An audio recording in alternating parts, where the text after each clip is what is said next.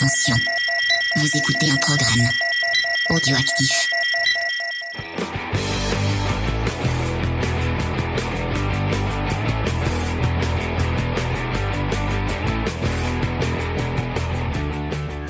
Salut à tous et bienvenue dans Comics Discovery, l'émission qui vous fait découvrir le monde merveilleux du comics.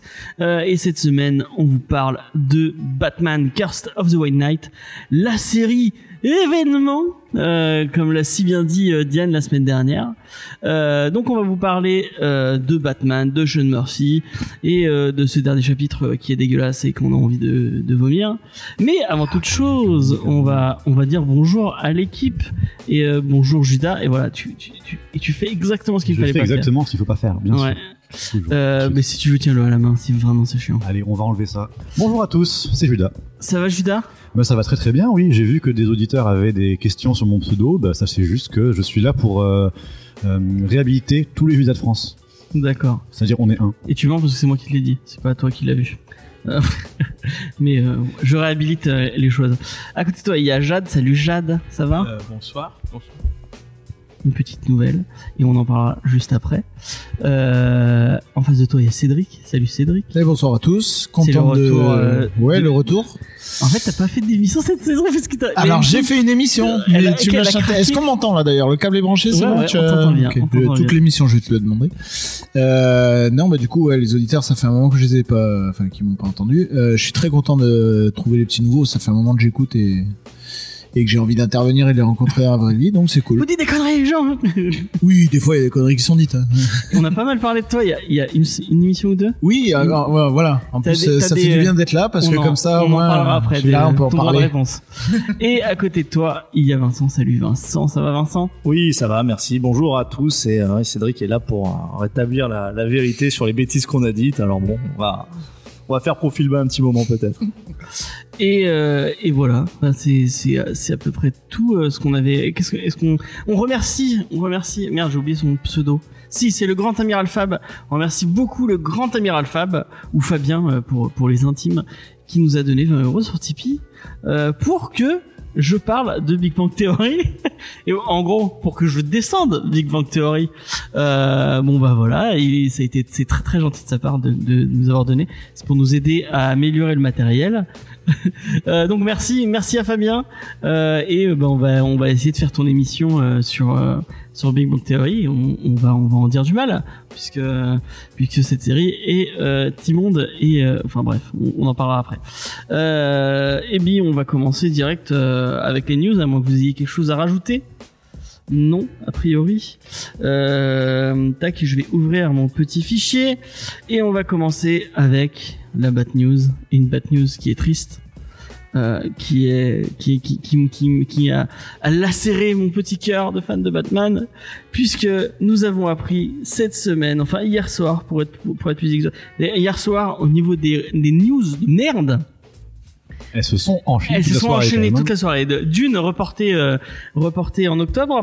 Je pleure. en Tellement. 2021. Euh, ça fait vraiment chier parce que j'avais vraiment envie de voir Dune. Et euh, bah voilà.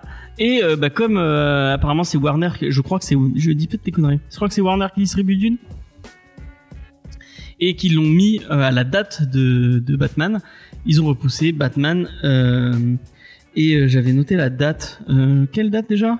Mars, je crois. Je crois que c'est en mars. Donc mars 2022. Euh, pff, ça fait chier. Ça fait vraiment chier. Ça fait vraiment vraiment chier. Ouais, ben surtout, euh, on est vachement emmerdé pour euh, la prochaine Bat News parce que là, maintenant, Ah ouais, on a pas, t'inquiète, je trouverai. Putain, il va falloir que je trouve des bad news jusqu'au mars 2022. Putain, ça va être, ça va être long, hein. ça va être long. J'en ai, j'en ai déjà marre par, par avance. On a, et en plus, on a appris l'annulation vraiment dégueulasse de la série Glow. Je sais pas si vous avez vu Glow, mais ah, cette série est géniale, une série sur le catch féminin. ah, c'est génial, Glow. Ah ouais, ça- C'est vraiment top. Et bah, la saison 4 est annulée purement et simplement par Netflix. On ne remercie pas Netflix. euh, vous êtes des gros connards. Donc là, c'est complètement annulé. Il y aura pas de. Ah non, c'est pas reporté. Non, c'est pas reporté, c'est complètement annulé. Et je crois que ça marche pas trop trop. que ça- La preuve, on est on est cinq et on est que deux à l'avoir vu. Mais vraiment, regardez-le si vous aimez un tout petit peu le catch et si vous aimez bien Alison Brie, bah regardez-le parce que c'est c'est c'est trop trop trop trop. Ah oui, Alison Brie, c'est euh, c'est gros coup de cœur là quand même. Ah, Magnifique. un vrai un vrai coup de cœur pour Alison Brie. Euh, donc qui jouait euh, Amy, Amy, excusez-moi, dans euh, Community. Très très très chouette. Euh, actrice, donc ben voilà, on est triste. Quelqu'un a envie de réagir Jade, est-ce que le film Batman, ça te ça te parle ou pas du tout? je non. Voilà, d'accord. Bon, bah. Euh, quel- Quelqu'un d'autre? Aidez-moi s'il vous plaît. Non, moi ça me ça me fait chier que bah d'une, je pense que je regarderai, mais j'ai pas, je connais pas du tout cette œuvre et pour l'instant ça me parle pas. Ok, est-ce que t'as trois semaines de ta vie? Trois semaines? Ouais. Go, on Non, on y je va, on plonge. Non, déjà si j'arrive à avoir trois heures, c'est cool. Euh, non, non, mais ouais, ça fait chier qu'ils reportent pour à cause de Dune. euh, ouais, ça me fait un peu Je chier. sais pas si Et puis le reporter, ouais, parce que reporter autant, c'est c'est énorme. C'est vrai, hein, ça fait c'est- six mois quoi. Ouais, c'est- Donc, euh, Si c'est pour faire un meilleur film, tant mieux. Je pense que c'est juste des histoires de report à cause de- du retard qu'ils ont pris suite au Covid, confinement, etc. hein. Je pense que c'est surtout ça. Ça va être marrant les tops euh, des films de 2020 avec. euh, Ah, il va y avoir rien du tout. putain, mais C'est là, là jusqu'à Noël et encore, enfin, il y, en a, il y a à Noël, il y a, euh, il devait y avoir Wonder Woman, mais on l'aura, on l'aura pas non plus, je pense. Hein. Faut, faut pas rêver. c'est Pour l'instant, hein. ouais, c'est encore annoncé, mais, euh, Mais, euh, mais ouais, il y a 2020, de plus de façon, films. euh, 2020, moi, moi, j'ai, euh, on, je, j'entendais des gens qui râlaient parce que y a, je sais plus, je crois que c'est euh, Gorilla qui disait sur Twitter, euh, bon, je suis pas du tout vidéaste, hein, mais j'ai vu quelqu'un qui retweetait le fait qu'il disait qu'il allait peut-être abonner son, ah, abando- abandonner son abonnement UGC et quelqu'un qui disait ah bah voilà, euh, c'est vraiment des vrais cinéastes, euh, à peine il y a plus de films américains, on, on veut annuler son truc. Bah, enfin. Il y a plus de films français non plus. hein. Il y en a Enfin, quand- si c'est a pour aller voir les blagues de Toto. euh, moi franchement j'y ai pensé hein, parce que ça fait deux mois que je paye pour rien. De quoi aux blagues de Toto allez Ouais, voir ce que j'ai euh, dire, c'était pas clair. Non, non.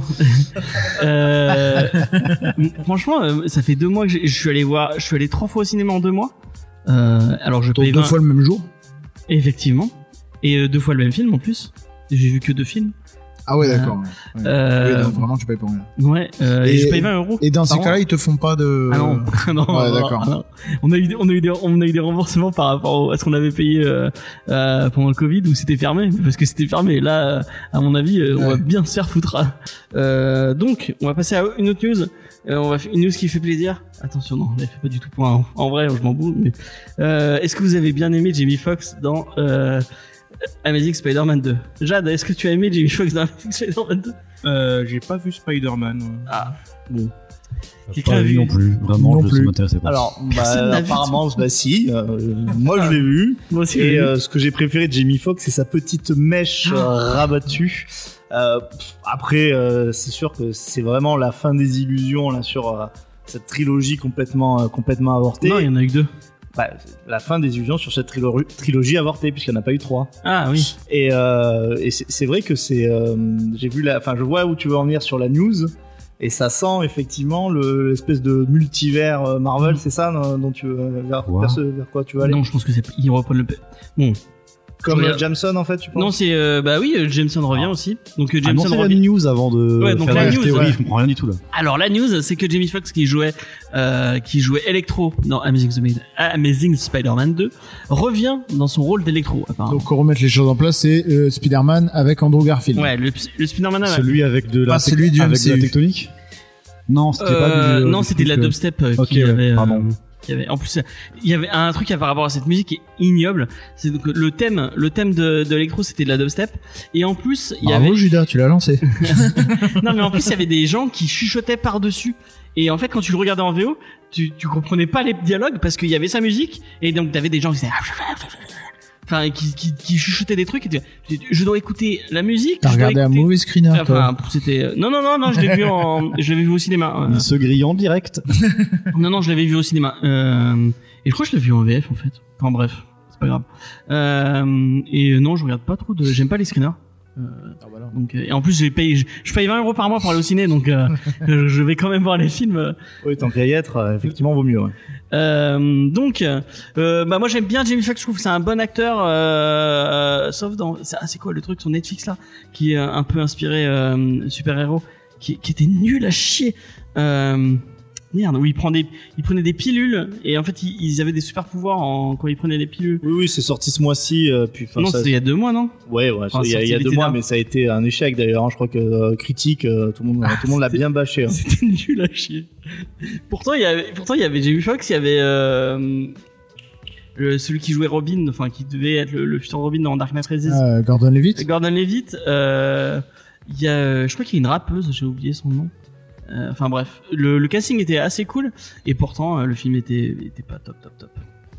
C'est dommage. Et, et donc pour toi, c'est sûr que euh, c'est pas quelque Moi, je chose pense autour du multivers. donc Jamie Foxx revient et euh, je pense que c'est la même chose que euh, J.K. Sim- J.K. Simmons donc qui revient en Gigi Johnson donc J.K. Simmons qui faisait Ja- Jameson dans euh, la trilogie de Raimi et qui attention spoiler dans à la fin de Spider-Man Home Far From Home. Far, Far From Home, en fait, on le voyait, on le voyait qu'il avait, enfin, qu'il avait repris son rôle puisqu'on, on, il y avait, il y a eu un espèce de caméo. euh, euh, donc euh, apparemment, il revient et je crois qu'il a signé pour trois films ou une connerie comme ça. Euh, et je pense que c'est la même chose. Ils reprennent le même acteur euh, et ils vont le faire jouer à autre chose que, que, enfin, il va toujours le même personnage, mais un personnage un peu changé. Ouais, alors en tout cas, le fandom est hyper chaud puisque bon, tout à l'heure on parlait en off que j'aimais bien les mèmes.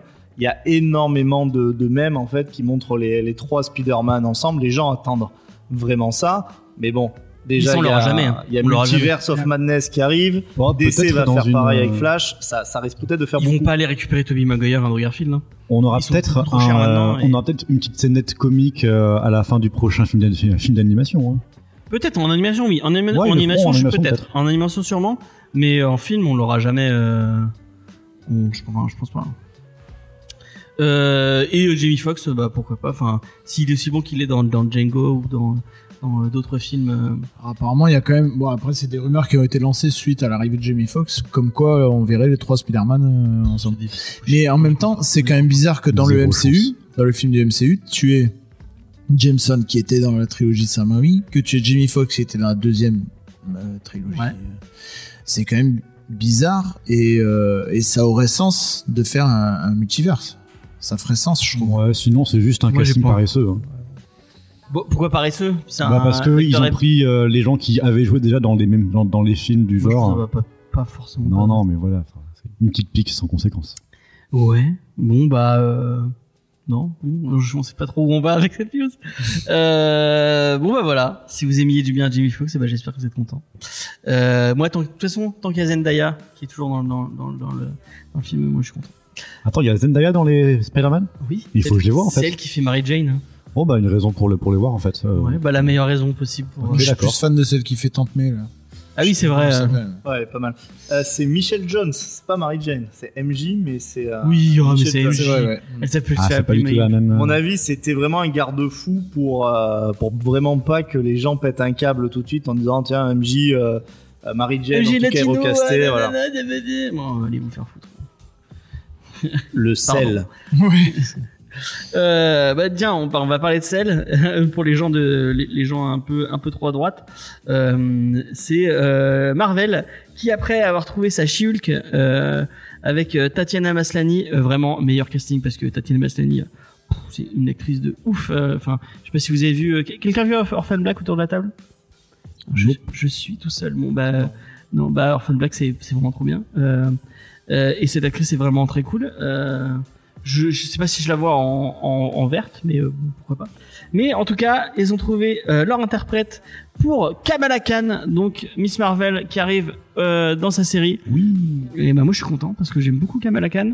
Et donc c'est la jeune Iman Velani qui n'a rien fait encore mais qui sort d'une d'une grosse euh, d'une grosse école de théâtre euh, de Toronto apparemment. Euh, donc bah moi je suis plutôt content euh, euh, et j'attends plutôt cette série qui a, qui aime bien Kamala Khan autour de la table et qui attend cette série Disney Plus. Alors la série Disney Plus pas forcément. Par contre Kamala Khan c'est très cool. Moi je les ai lus à, enfin à la à la médiathèque, ça passe très bien. Ouais, c'est super cool Miss Marvel. Perso, je connais pas, mais ça me peut, fera peut-être une occasion de découvrir. Du coup. Ouais. Si vous découvrir le perso et découvrir le comics, Moi, je connais pas trop. J'attends le. Je crois que ça va sortir dans, dans la collection Must Have, là, Ouais. je crois. Après, Ouais, non, mais physiquement, les oui, il y a quelque enfants- Les chose. trucs teenage, les, euh, Non, je crois que c'est dans la collection Must Have, euh, peut-être, peut-être. Mm. Mais euh, non, bah, déjà physiquement, oui, il y a quelque chose. Mais après, je connais pas trop trop le perso. Quoi. Et ça vient d'où en fait du coup? Parce que moi Kamal Khan c'est un perso que je, enfin j'ai entendu parler, j'ai vu par le jeu Avengers, euh, mais Oh, qu'est-ce qui la rend aussi sympathique puisque elle, Bah, déjà, elle est- euh, elle autant est- sur le feu de la rampe. Elle est très cool, elle est très geek. Euh, En fait, ce qui l'a rendu vraiment connu, c'est que c'était le premier la première super héroïne musulmane. En gros. Et euh, en plus, C'est c'est un perso est intéressant, connue, euh, euh, écrit par quelqu'un qui était euh, qui, qui, qui était euh, concerné par le par les sujets dont elle parlait, puisque c'était quelqu'un qui était vraiment musulman qui, qui, qui écrivait. Euh, le perso est cool, euh, attachant. Euh, voilà quoi. Enfin, c'est Assez récent, non? C'est en 2016, je crois que c'était Ouais, il y a pas trop longtemps. Ouais. Et franchement, le, le la série autour d'elle est assez est assez cool. donc ouais, voilà. C'est une c'est Spider-Man en fille et Avec Et des, ouais, ça. Bah, avec des pouvoirs d'inhumains. Donc voilà, c'est plutôt cool. Euh, et moi j'attends beaucoup euh, ces séries Disney Plus, j'y crois beaucoup plus que les films, euh, puisque euh, perso, euh, moi les films. euh, J'avoue que la bande-annonce de Vendavision m'a bien bien, Ouais, ça a l'air m'a bien, cool. bien chopé. ça a ouais. l'air cool, Ouais. ça a l'air vraiment sympa. Euh, et on va finir ces news avec deux news autour d'un Ulule. Euh, on va commencer avec euh, le moins connu et celui euh, qui, qui, qui fera le moins le parler de lui, je pense. C'est euh, Néophélis qui fait un Ulule pour une artiste édition de Rocketeer de Dave Stevens. Et euh, vraiment, si vous avez, si connaissez pas Rocketeer, lisez Rocketeer, c'est trop cool. Euh, pour résumer Rocketeer, c'est un monsieur qui trouve un jetpack euh, dans les années 40 aux États-Unis euh, et qui va combattre des nazis. Euh, accompagné de sa de, de sa petite amie qui est designée comme euh, une des Betty Page. voilà, qui est dessinée comme Betty Page, une des pin-up euh, emblématiques euh, de ces années-là. Et c'est un récit pulp super, super décomplexé, super cool. Et euh, là, vraiment, euh, vous avez une, enfin, une édition. euh, moi, je, moi, je sais que je l'ai je l'ai déjà, j'ai l'intégrale qui était sortie, je sais plus chez qui. Peut-être chez Delcourt. Et euh, il y a une image où on voit euh, l'édition euh, que que moi j'ai et l'édition que eux ils veulent sortir. Je crois qu'elle fait deux fois ou trois fois la, la taille de, de truc. Bon, elle est à 85 euros c'est un peu cher. Euh, mais euh, vraiment, euh, en plus Néophé- donc c'est Néophélie, c'est une petite boîte d'édition qui fait du, du comics historique. Ils ont sorti, ça va te plaire, ils ont sorti du Con, du Conan historique, du, euh, du vieux Conan, du vieux. Ils ont fait du John Carter, je crois aussi. Ils ont Ouais, fait- c'est- je crois que c'est les Conan de Roy Thomas. euh, qui voilà, ouais. sorti. C'est une boîte euh, qui est faite par des, gens euh, passionnés, euh, qui aiment le comics, qui aiment foncièrement euh, ce, ce médium et qui essaient de, de, de partager euh, leur amour. Et je crois qu'aussi ils ont un fanzine où à chaque, à fanzine ils présentent un auteur en particulier. Euh, euh, ça a l'air ça a l'air très très cool. Euh, donc moi je vous conseille vraiment d'aller vous d'aller jeter un, coup d'œil à, à, à ce Ulule. Je crois qu'ils sont je crois qu'ils sont à 80% ou à 110%. J'ai regardé la dernière fois que j'ai regardé. Donc ça a l'air pas mal. ça a l'air pas mal parti, sachant qu'ils ont il y a un mois ou deux mois de de, de crowdfunding et euh, bah vraiment euh, si vous avez jamais lu Rocketeer lisez Rocketeer et si vous avez pas vu le film de Joe Johnston avec euh, avec Timothy Dalton en Asie euh, euh, vraiment c'est un c'est un c'est une super c'est avec c'est avec Jennifer Connelly et euh, le mec c'est Ah, le, le mec, il est un peu euh, tombé, enfin, c'est le premier rôle qui est un peu tombé dans l'oubli, quoi. Enfin, Il était dans les 4400. Il était, enfin, moi j'aime bien ce mec, je le trouve, je le trouve cool. Euh, mais c'est le, un des premiers films du mec qui a fait Captain America après. Ouais. Mais le vraiment un super, un super super film. Timothy Dalton, à part même dans les, enfin, James Bond, je trouve que c'est toujours un super méchant, euh, qui peut cabotiner un peu. euh, bon, on l'a vu aussi dans, euh, c'est dans Hot Fuzz. Ouais, c'est dans Hot Fuzz, il est génial dans Hot Fuzz. génial. ouais. C'est un super, c'est un super acteur, hein, Timothy Dalton. Moi, c'était un, un James Bond que j'aimais bien. C'est un de mes James Bond préférés. Ce qui est rare d'habitude. Les gens aiment pas trop Timothy Dalton en Ah ouais James Bond. ouais. Bah moi, moi j'aime bien Timothy Dalton. Je trouve plutôt cool. Euh, Timothy Dalton et Roger Moore, c'est mes, c'est mes deux profils. Et c'est parce que j'étais petit, euh, j'aimais C'est bien. les deux que les gens aiment le moins. Ah ouais Même, euh, même George Lazenby Il lui compte pas, il en a il fait qu'un. bah ouais, bah il en a quand même fait un. Enfin bref. Euh, qui a lu Rocketeer autour de la table et qui connaissait Rocketeer euh, Personne? Alors moi j'ai vu le film, mais j'ai pas lu, mais j'aimerais bien dire. C'est très très cool. Il faut que tu le commentes pour ta, pour ta médiathèque. Alors personnellement, j'ai jamais vu le film ni lu les comics, mais je connais euh, avec les vidéos de Mister Mea.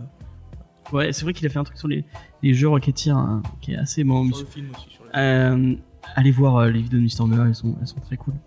Et puis Rocketeer, ouais, c'est vraiment l'esprit, enfin, en lecture, c'est vraiment l'esprit du pulp. Ouais, euh, ouais, c'est totalement pulp, totalement. À, à l'image un peu de Tom Strong qu'on avait fait. Euh, euh, C'était là qu'on a fait Tom Strong? Non, je l'avais pas fait celle-là. Euh, bon, Tom Strong de Alan Moore à ton avis en allemand Ah, je commence à. Ça va. Ah, d'accord, d'accord. Euh, ouais, top 10, c'était pas mal. D'accord. Euh, et le deuxième, euh, le deuxième financement participatif, c'est celui de Sullivan Rowe. Sullivan Rowe, vous connaissez bien, mais je vais pas en parler plus puisque on a eu la chance de pouvoir discuter avec Sullivan euh, donc de ce euh, de ce crowdfunding qu'il fait avec Al 236 et J'ai oublié son nom, il le dira avec moi. Donc il vous présente, euh, il vous, il va vous présenter euh, plus longuement le le, le, le financement et on, et on revient juste après cette petite pause. Donc, euh, comme euh, on a beaucoup de chance, on est vraiment, vraiment. Alors, c'est Déjà, bonjour à en- Faye. Va, Bonjour James. Oui, oui. Bah, de toute façon. euh, Ah oui, non, on m'a pas entendu dans l'émission. Bah non, justement. Alors, je, je fais une déclaration solennelle. à partir de maintenant, le mot commençant par M et finissant par ion, euh, vous l'aurez compris, est banni. Ah Euh, oui, malédiction. eh ben, mais tu l'as redit, il va nous arriver quelque chose à chaque fois qu'on dit ce mot. Mais attends, le jour même, je l'ai dit, et pouf euh, disparition de, de rush et d'images des enfants, c'est, je vous dis pas. Je crois que j'en ai, parlé au début de l'émission. On a eu des problèmes. On a eu des problèmes euh, euh, avant l'enregistrement, pendant le, juste après l'interview. Et en fait, là, en montant l'interview, enfin en voulant monter l'interview, je me suis rendu compte que bon, j'avais, j'avais effectivement le, le fichier parce que bon, je vais pouvoir raconter ma vie, mais on a enregistré sur plusieurs pistes. Et donc j'ai la piste où il y a Sullivan qui parle. Tant Et- mieux. Et, oui, heureusement, Heureusement. Mais la piste des questions, donc de moi et Faye De qui Faye et posait, qui pose les questions, euh, bah, elle est corrompue. Donc j'ai pas pu, euh, j'ai pas pu vous la garder. Donc on et, va. et on a perdu d'autres fichiers aussi. Enfin, voilà, Ouais, on- non mais de toute façon. Euh, donc bon, on, on, on va, on va, on va. Vous, vous inquiétez pas, vous aurez Cette l'interview. émission est sponsorisée par William Fredkin. voilà, effectivement. Euh, donc, euh, bon, on va essayer de reprendre, on va réécouter euh, les réponses parce que forcément non, on n'avait non, pas. mais on de- va vous reconstituer les questions qu'on avait posées. Par contre, c'est vrai que c'était sous une forme de conversation avec Ouais, euh, donc ce sera pas forcément très. avec. Sullivan. Donc ça, nous c'était sympa, on était contents, c'était un bon moment, je Ouais, vous jure. hein. Un, un très Je, bon. je- je vous promets.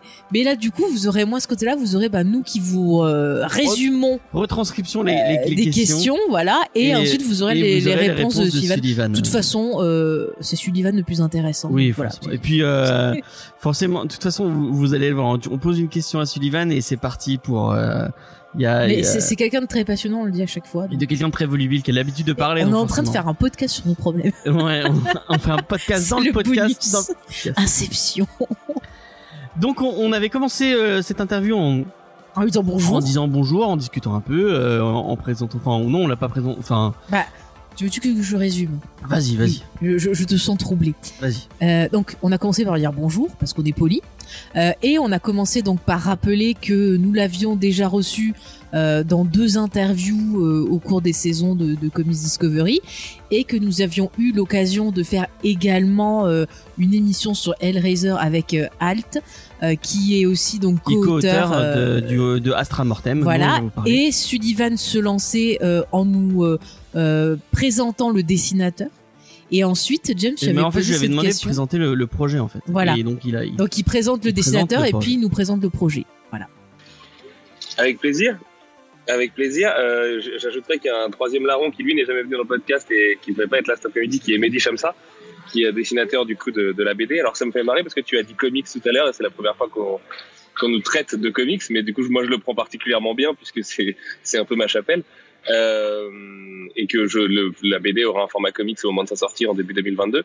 Et donc, euh, bah, comme je viens de le dire, c'est une BD qui est en, en financement actuellement. Il doit rester 26 ou 27 jours, je sais pas trop.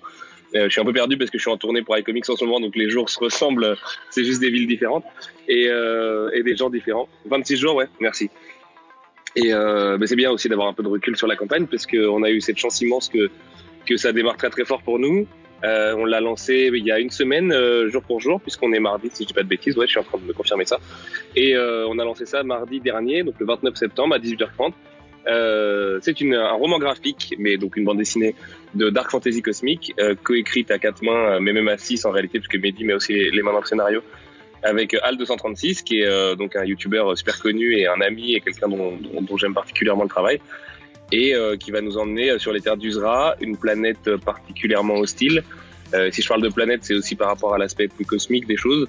Et sachant que là, on va suivre les aventures de Vander, un vieux guerrier, un vieux champion d'un monde qui s'est un peu écroulé autour de lui, qui a perdu sa femme, et qui, euh, en fin de vie, se dit qu'il serait bien de répondre à cette question qui lui trotte dans la tête depuis une vingtaine d'années, à savoir ce qu'il était devenu de Elia, sa fille, euh, qui est partie en fait pour être formée auprès de, de, de au sein d'un sanctuaire auprès d'un personnage dont je tairai l'identité aujourd'hui car je ne veux pas spoiler deux ans avant la sortie de la BD. Et, euh, et en gros, euh, normalement, Elia était censée faire un peu une transhumance après la fin de sa formation, qu'elle n'a pas effectuée. Elle a disparu. Vander était très très occupé, c'est un trait qu'on développera, euh, enfin qu'on a développé déjà nous, dans l'histoire, mais euh, très occupé par son rôle de gardien un peu de, de sa cité. C'était dit que c'était la vie et que c'était comme ça. Euh, et là, euh, désormais, maintenant que son, son monde s'est effondré autour de lui et que sa femme est- n'est plus là, il va absolument répondre à, à cette question et la retrouver. Est-ce qu'il le fera? Je ne sais pas, je ne vous le dirai pas aujourd'hui en tout cas. Mais euh, derrière ça, on a prévu pas mal de, de surprises. Et en fait, Vander n'est jamais que le, le, le, le vaisseau, le passager euh, d'une histoire bien plus grande qui le dépasse largement euh, au niveau de ses ramifications. Quoi. Alors là ici, euh, alors je rends hommage à Deux heures de perdu parce que j'ai l'impression de faire un instant euh, Baz Luhrmann. Euh, si vous écoutez, voilà, vous savez. Donc en fait ici, j'ai demandé à Sullivan euh, comment, euh, comment et qui avait eu l'idée du, du projet. Il nous expliquait un peu cette jeunesse, comment euh, ce, ce, ce roman graphique est né, et donc il va tout nous, nous détailler très gentiment. Et tu lui demandais euh, ouais, de qui euh, de qui est venue euh, l'idée première en fait. Ouais, voilà, comment, euh, qui- comment ils se sont retrouvés à faire ça en fait. Voilà. Euh, c'est un peu un mélange des trois, figure-toi, euh, parce qu'en fait, euh, Alt et moi, on était très du travail de Mehdi, qui nous avait contactés tous les deux, euh, puisqu'il aimait bien à la fois le travail que moi je faisais en tant qu'éditeur et puis le travail de Alt en tant que youtubeur, euh, qu'on est tous les trois versés dans un truc qu'on appelle le Dark Arts. Alors, il va falloir vraiment qu'on trouve un nom un jour en français pour euh, nommer cette branche euh, de la pop culture euh, qui, qui, qui parle de ténèbres, de monstres et de d'univers hostiles. Et, euh, et puis aussi souvent avec tu sais, pas mal de l'existentialisme un peu nihiliste, tout ça. Et euh, du coup, euh, avec Alt, en fait, on développait un autre projet qu'on a annoncé le week-end dernier, qui est le- la réédition du Necronomicon de Hans Rudi Giger, qui est vraiment euh, bah, le, le, le dieu du Dark Art, quoi, pour nous. Euh, a fait des super vidéos sur Giger. Moi, j'ai eu la chance, enfin, lui a eu la chance d'avoir une visite privée du musée. Moi, j'ai eu la chance d'être dans sa maison, de, de, de- d'être ami avec euh, sa veuve. Et en fait, on a bossé pendant des longs mois dessus. Et puis, euh, le Covid est arrivé euh, a annulé tous nos plans. Euh, je vais pas te dire quels plans parce que on n'a pas du tout encore tout annoncé autour, mais on prévoit de belles choses qui, qui, qui vont reposer sur les qualités premières de, de Quentin, de Alp. Et euh, bah, du coup, un peu un besoin de créer. Et comme on a à peu près les mêmes références tous les trois, euh, on s'est dit mais attends, mais c'est Mehdi n'avait jamais été publié, donc avec Quentin, on s'est dit attends, c'est vraiment l'occasion de le faire travailler déjà d'une. Et puis euh, et puis en fait nous de s'éclater, c'est-à-dire de lui créer un univers qui va mettre en image, qui va conceptartiser, qui va vraiment imaginer jusque dans les jusque dans ses moindres détails. Et voilà, en fait ça s'est fait aussi bêtement que ça. Moi je leur ai envoyé un message à chacun sur Twitter.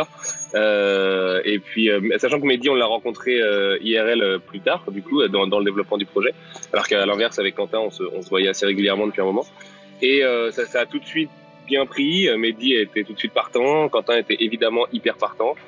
Et voilà, euh, on s'est retrouvé euh, au bout de, de 10 minutes de discussion euh, à se dire ok on y va. On a lancé un petit Discord. Je leur ai fait un premier draft de ce que moi j'avais en tête, euh, à savoir un vieil homme dans un univers hostile, plus dark fantasy et pour recoller aux œuvres dont tu parlais, assez proche de Blame, assez proche de Berserk, assez proche de Metal Hurlant, assez proche du Grand Pouvoir du Schninkel, qui est une référence que les gars ont amené eux tous les deux. Et de, de, de toutes ces œuvres en fait euh, assez noires quoi. Euh, bah, Torgal aussi beaucoup, mais ça c'est aussi plutôt les deux que moi. Moi j'ai vraiment un background comics et manga.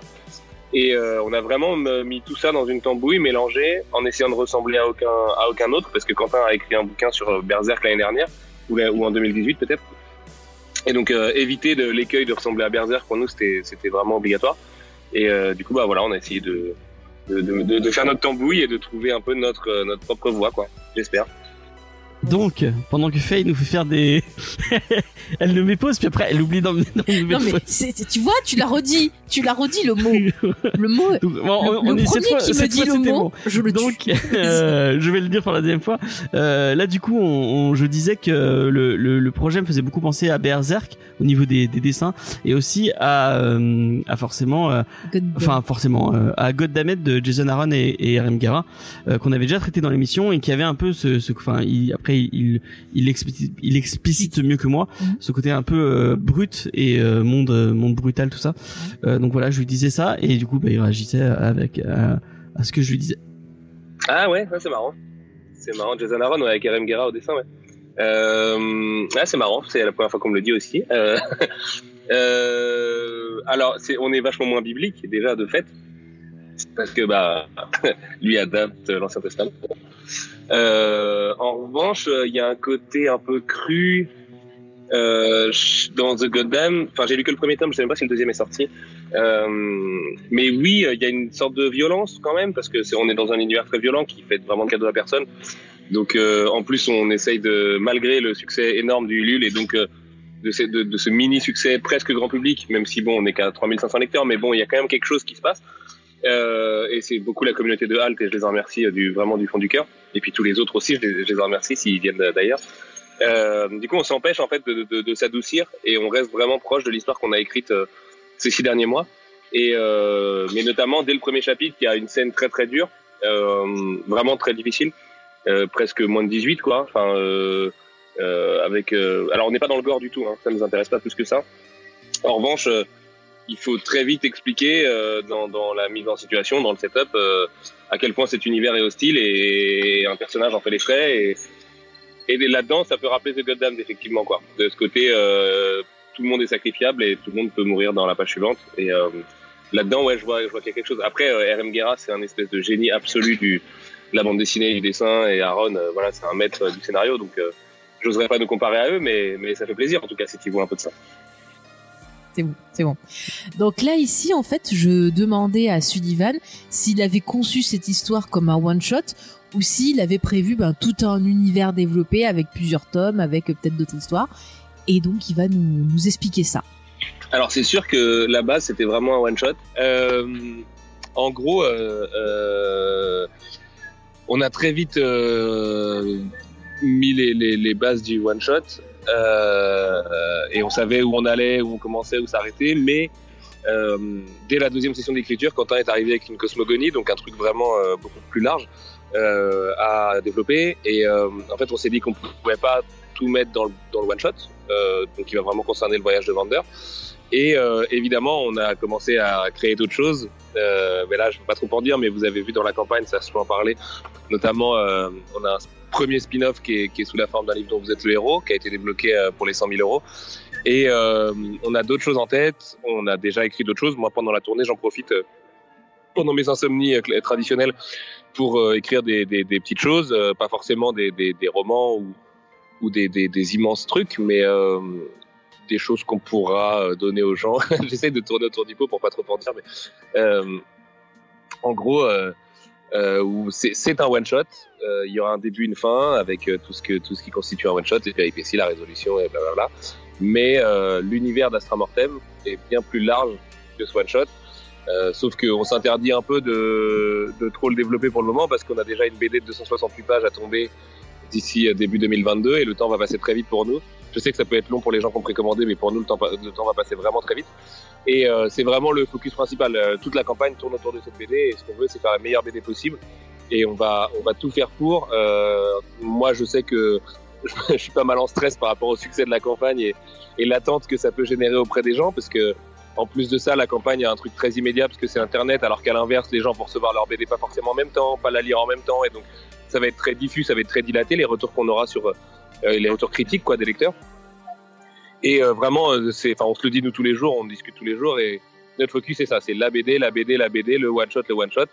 Si d'aventure ça vous plaît à tous, et ben on continuera. Si vous trouvez que c'est une croûte, et ben je crois qu'on s'arrêtera poliment et on essaiera d'oublier que Castra Mortem est sorti tout bêtement. Mais euh, soyez sûr qu'on va faire de notre mieux et et Mehdi est tellement un mutant que même nous, avec Alt, on a tendance à se dire, mais même si notre scénario était vraiment éclaté, euh, en fait, Mehdi est tellement fort que que, que ça pourrait quand même plaire à plein de gens, euh, comme plein de BD d'ailleurs, hein, où des fois tu aimes la BD uniquement pour son scénar, ou des fois tu l'aimes uniquement pour le dessin.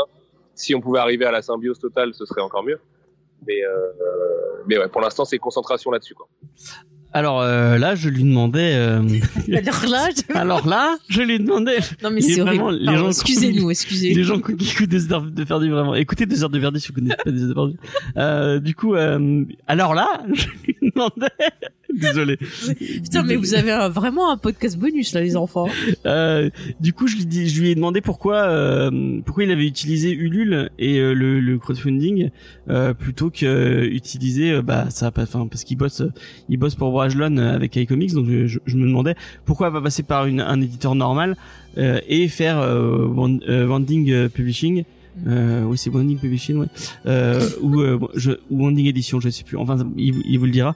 Euh, donc euh, pour euh, pour éditer, enfin auto-éditer sa sa sa BD plutôt que passer par un, un, un vrai entre guillemets. Hein. Ouais. Euh, et je dis ça vraiment sans sans euh, sans côté péjoratif. Euh, pourquoi passer par l'auto-édition plutôt que passer par par des éditeurs normaux? Voilà. Alors du coup, je ferai un distinguo ici, c'est-à-dire que euh, Ulule peut aussi servir à des boîtes comme la mienne, comme iComics ou comme Brajlon. D'ailleurs, ce sera sûrement le cas dans le futur. Donc je veux pas qu'on pense que euh, Ulule c'est absolument de. Je suis désolé, il y a un petit chien trop mignon devant moi, ça m'a totalement déconcentré. Euh, euh, je veux pas qu'on pense que, que, que Ulule c'est que l'auto-édition et tout, parce que sinon euh, derrière les gens pourraient être déçus. Euh, en revanche, euh, pourquoi l'avoir fait comme ça? Bah déjà parce qu'on voulait un, contrôle total sur notre histoire et comme je vous l'ai dit, c'est une histoire qui est hyper sombre euh, et qui est vraiment euh, euh, radicale. Euh, c'est un terme que les gens ont pas mal utilisé pour euh, parler de, de Mortem, mais je pense que c'est assez juste. Et, euh, et surtout, bah, on va pas se mentir, mais financièrement, peut-être que ce projet aurait été accepté dans une maison d'édition traditionnelle. À vrai dire, on n'a même pas essayé. Moi, j'en connais un paquet, mais on n'a même pas essayé. Parce que un 268 pages, ce ne serait pas passé. On aurait dû le faire en deux tomes. Là, on voulait vraiment faire un one-shot, un tome, euh, tout ça.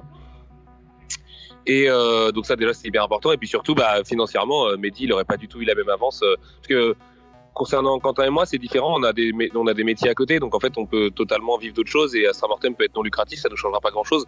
Par contre, il était hors de question que Mehdi euh, travaille gratuitement sur une BD, et, enfin, je veux dire, ou même pour peu d'argent. Et aujourd'hui, si on avait été dans une maison traditionnelle, admettons que le 268 pages noir et blanc serait passé, mais déjà, euh, ça aurait été un gros miracle.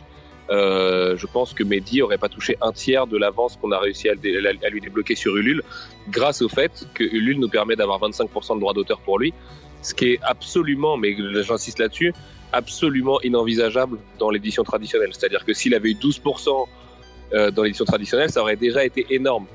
Donc euh, il y avait vraiment cet aspect-là. Mehdi, c'est un autodidacte, c'est un gars qui travaille pas du tout euh, avec les mêmes standards et les mêmes méthodes que l'édition traditionnelle. Donc en plus, il y a ça à point de rencontre.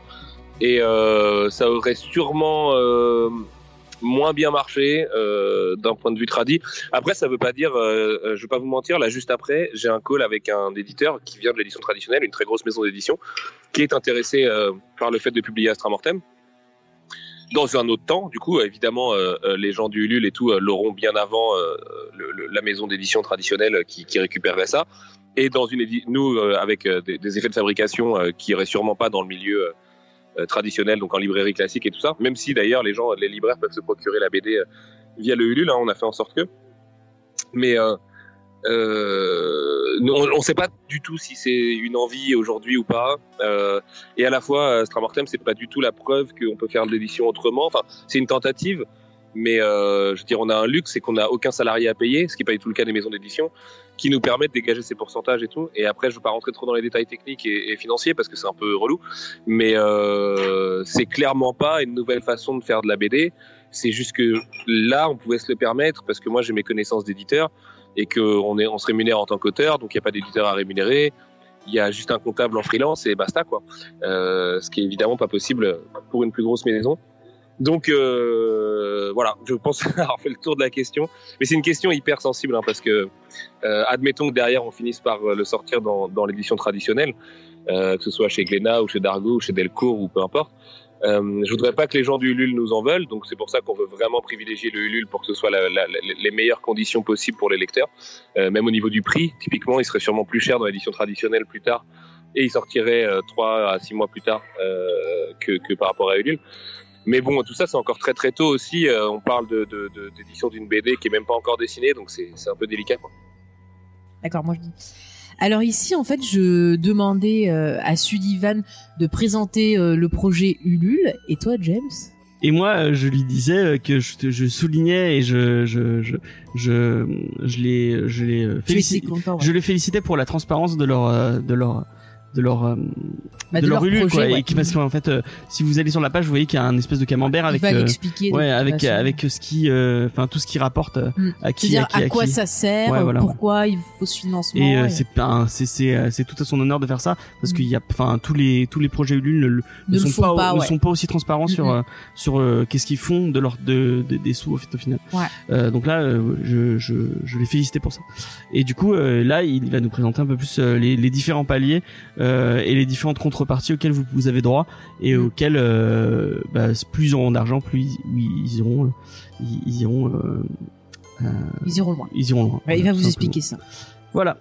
Bien sûr, mais déjà merci euh, d'avoir souligné la transparence du projet. Pour nous, c'était un truc qui était primordial dès le départ. C'est un des premiers trucs qu'on s'est dit le jour où on a choisi en fait de se lancer euh, en crowdfunding. Et euh, vraiment, c'est une promesse qu'on s'est faite, euh, notamment parce que Alt étant un gros YouTuber, on voulait pas du tout être comparé à, à d'autres crowdfunding de YouTubers, en fait, tout basiquement, qui euh, certains ont déclaré, euh, mais parce que aussi il y avait trop d'argent impliqué, euh, le surplus c'est pour moi et, et puis c'est tout. Donc forcément, nous on voulait éviter ça parce qu'il fallait pas du tout que ça retombe sur le dos de Quentin et que ce soit perçu comme la BD de HAL 236 et tout parce que c'est quand même un peu plus que ça en tout cas j'espère. Et que Quentin euh, ne touche jamais que 5% du coup, quitte à être transparent sur euh, la totalité du truc. Donc euh, forcément, on n'est pas du tout comme d'autres BD de youtubeurs, j'aime pas trop le terme, mais qui vont en gros récupérer de l'argent et embaucher un artiste et lui payer un forfait et lui donner vaguement des royalties et basta. Donc c'est pour ça qu'on a voulu être transparent et puis bah aussi parce que moi en tant qu'éditeur ça me paraît très important un peu d'expliquer comment ça fonctionne. Je sais que l'édition c'est très très opaque. Moi j'y connaissais rien avant de m'y mettre. Même quand j'étais journaliste et que je fréquentais toutes les maisons d'édition, en fait j'avais totalement pas conscience de comment ça fonctionnait euh, euh, au niveau des rouages derrière, la diffusion, la distribution, euh, enfin comment ça fonctionne, les remises, les retours, le système de pilon, tout ça. Donc on voulait vraiment en profiter pour essayer de, j'aime pas le terme éduquer, mais en tout cas donner quelques pistes aux gens qui que ça pourrait intéresser éventuellement, parce que j'imagine que tous les gens qui ont baqué n'ont pas regardé le camembert et n'ont pas forcément lu le, le bas de la page. Euh, ce que je comprends, hein, parce que moi-même je le fais pas sur tous les projets que je vais financer en crowdfunding. Et euh, après c'est quelque chose que tu sens aussi à quel point les gens ils font ça pour être lucratif ou pas. Et, euh, et pour te présenter les paliers, écoute avec plaisir, euh, je vais rouvrir la page, je l'ai pas encore ouverte aujourd'hui, donc euh, c'est un peu la surprise. Mais euh, c'est on essaye de pas trop regarder chacun, en fait on voit même plus de l'argent, on voit une sorte de score. Euh, là, je, je sais pas si score c'est le bon terme, mais... Euh, euh, alors, bon, mon- je, vais- le faire de tête parce que le wifi euh, du café euh, auquel je suis attablé pardon, euh, ne fonctionne plus. Euh, en gros, c'est simple. Vous avez trois éditions l'édition classique, l'édition collector, l'édition artiste. Euh, donc, euh, pour schématiser, l'édition classique, elle est à 35 euros frais de port compris. La collector à 50 euros frais de port compris. Elle est un petit peu agrandie avec un effet cuir et une couverture inédite de Fortifem, qui sont des amis et des illustrateurs euh, purement métal qu'on adore. Et l'artiste édition, elle, elle est vraiment beaucoup plus grande, puisqu'elle fait 42 cm de haut. Pour vous donner une idée, la, la classique, elle est à 24 cm, ouais, 24 cm, 26, je sais plus, je veux pas vous dire de bêtises. Euh. Je vais vous dire ça dans deux minutes. La collector, elle est à 34 cm et l'artiste édition, elle, elle est à 42 cm, donc quasiment le double de l'édition classique. Et elle est vraiment faite pour admirer les planches de Mehdi et euh, toute la richesse de son noir et blanc, puisque comme vous l'avez vu sur la page, Mehdi est quelqu'un qui en met partout et que du coup, euh, ça se justifie vraiment de l'agrandir le plus possible pour euh, profiter des détails qu'il va mettre euh, dans, dans- toutes ces planches, dans toutes, ces, dans toutes les cases même. Euh, à partir de là, une fois que vous avez choisi votre édition, euh, parce que là aujourd'hui euh, les packs euh, numérotés signés sont tous partis très vite, dédicacés, pareil, ainsi de suite. Euh, mais une fois que vous avez choisi votre édition, vous allez du coup rentrer un petit peu dans, dans, la grande lessiveuse du crowdfunding, qui euh, va faire que vous apportez des bonnes choses. Enfin, en tout cas, j'espère, puisqu'en fait le système, c'est que euh, le choix d'édition, c'est ce qu'on appelle les contreparties. Mais il y a un deuxième niveau qui vient euh, se rajouter, qui s'appelle les paliers. Et en fait, le principe des paliers, c'est que ce sont des sommes euh, qu'on dépasse tous ensemble. Donc, typiquement, notre premier palier, le palier 01, c'était 25 000 euros. C'était ce qu'on demandait au départ. Le projet pouvait exister grâce aux gens qui nous baquaient. Donc, Dieu merci, il a été réalisé en une heure, ce qui est complètement fou et on a encore un peu de mal à, réaliser. Euh, 35 000 euros, vous aviez une bande originale numérique. Donc, on a invité plein d'amis musiciens euh, à, faire- à créer la bande son de Astra Mortem, tout bêtement. Euh, à 50 000 euros, des effets de fabrication. 60 000, on avait des prints avec Mathieu Bablet, Mélissa Houpert, Aquila Odax, Michael Sans-la-Ville, Sylvie Piguet, des Volta, euh, qui sont de- des amis à tous les trois, en fait, basiquement. À 75 000 euros, on vous offre un sketchbook. À 100 000 euros, on vous offre un livre dont vous êtes le héros en numérique, écrit par le scénariste de, de, de Détroit Become Human, le jeu de Quantic Dream, avec une couverture de Léoncio Arbre, euh, un artiste dont on est hyper fan et dont je rêvais le samedi avant de lancer la campagne, euh, avec qui je rêvais de collaborer. Et en fait, euh, Alt me dit, mais c'est un pote, évidemment qu'on peut collaborer. Donc moi, j'étais comme un fou. Euh, Hubert Griff aussi, qui a fait pas mal de couvertures chez, chez Sœur d'édition, qui serait illustrateur. Mantis Slash, qui nous a été présenté par Ben, qui est à la fois un membre de qui fait partie de la BO, mais aussi le designer du logo d'Astra Mortem. À 125 000 euros, vous avez débloqué 24 pages de bonus dans la BD, donc on vous racontera un peu les coulisses de tout ça. À 150 000, vous avez débloqué une planche de stickers avec les différents logos, parce que Ben nous en avait réalisé un petit paquet, et du coup, euh, on les mettra sur une planche de stickers pour euh, euh, qu'on soit être présent partout, euh, au dos de vos ordinateurs, sur vos bureaux, dans la rue, j'en sais rien, vous les coulez bien où vous voulez.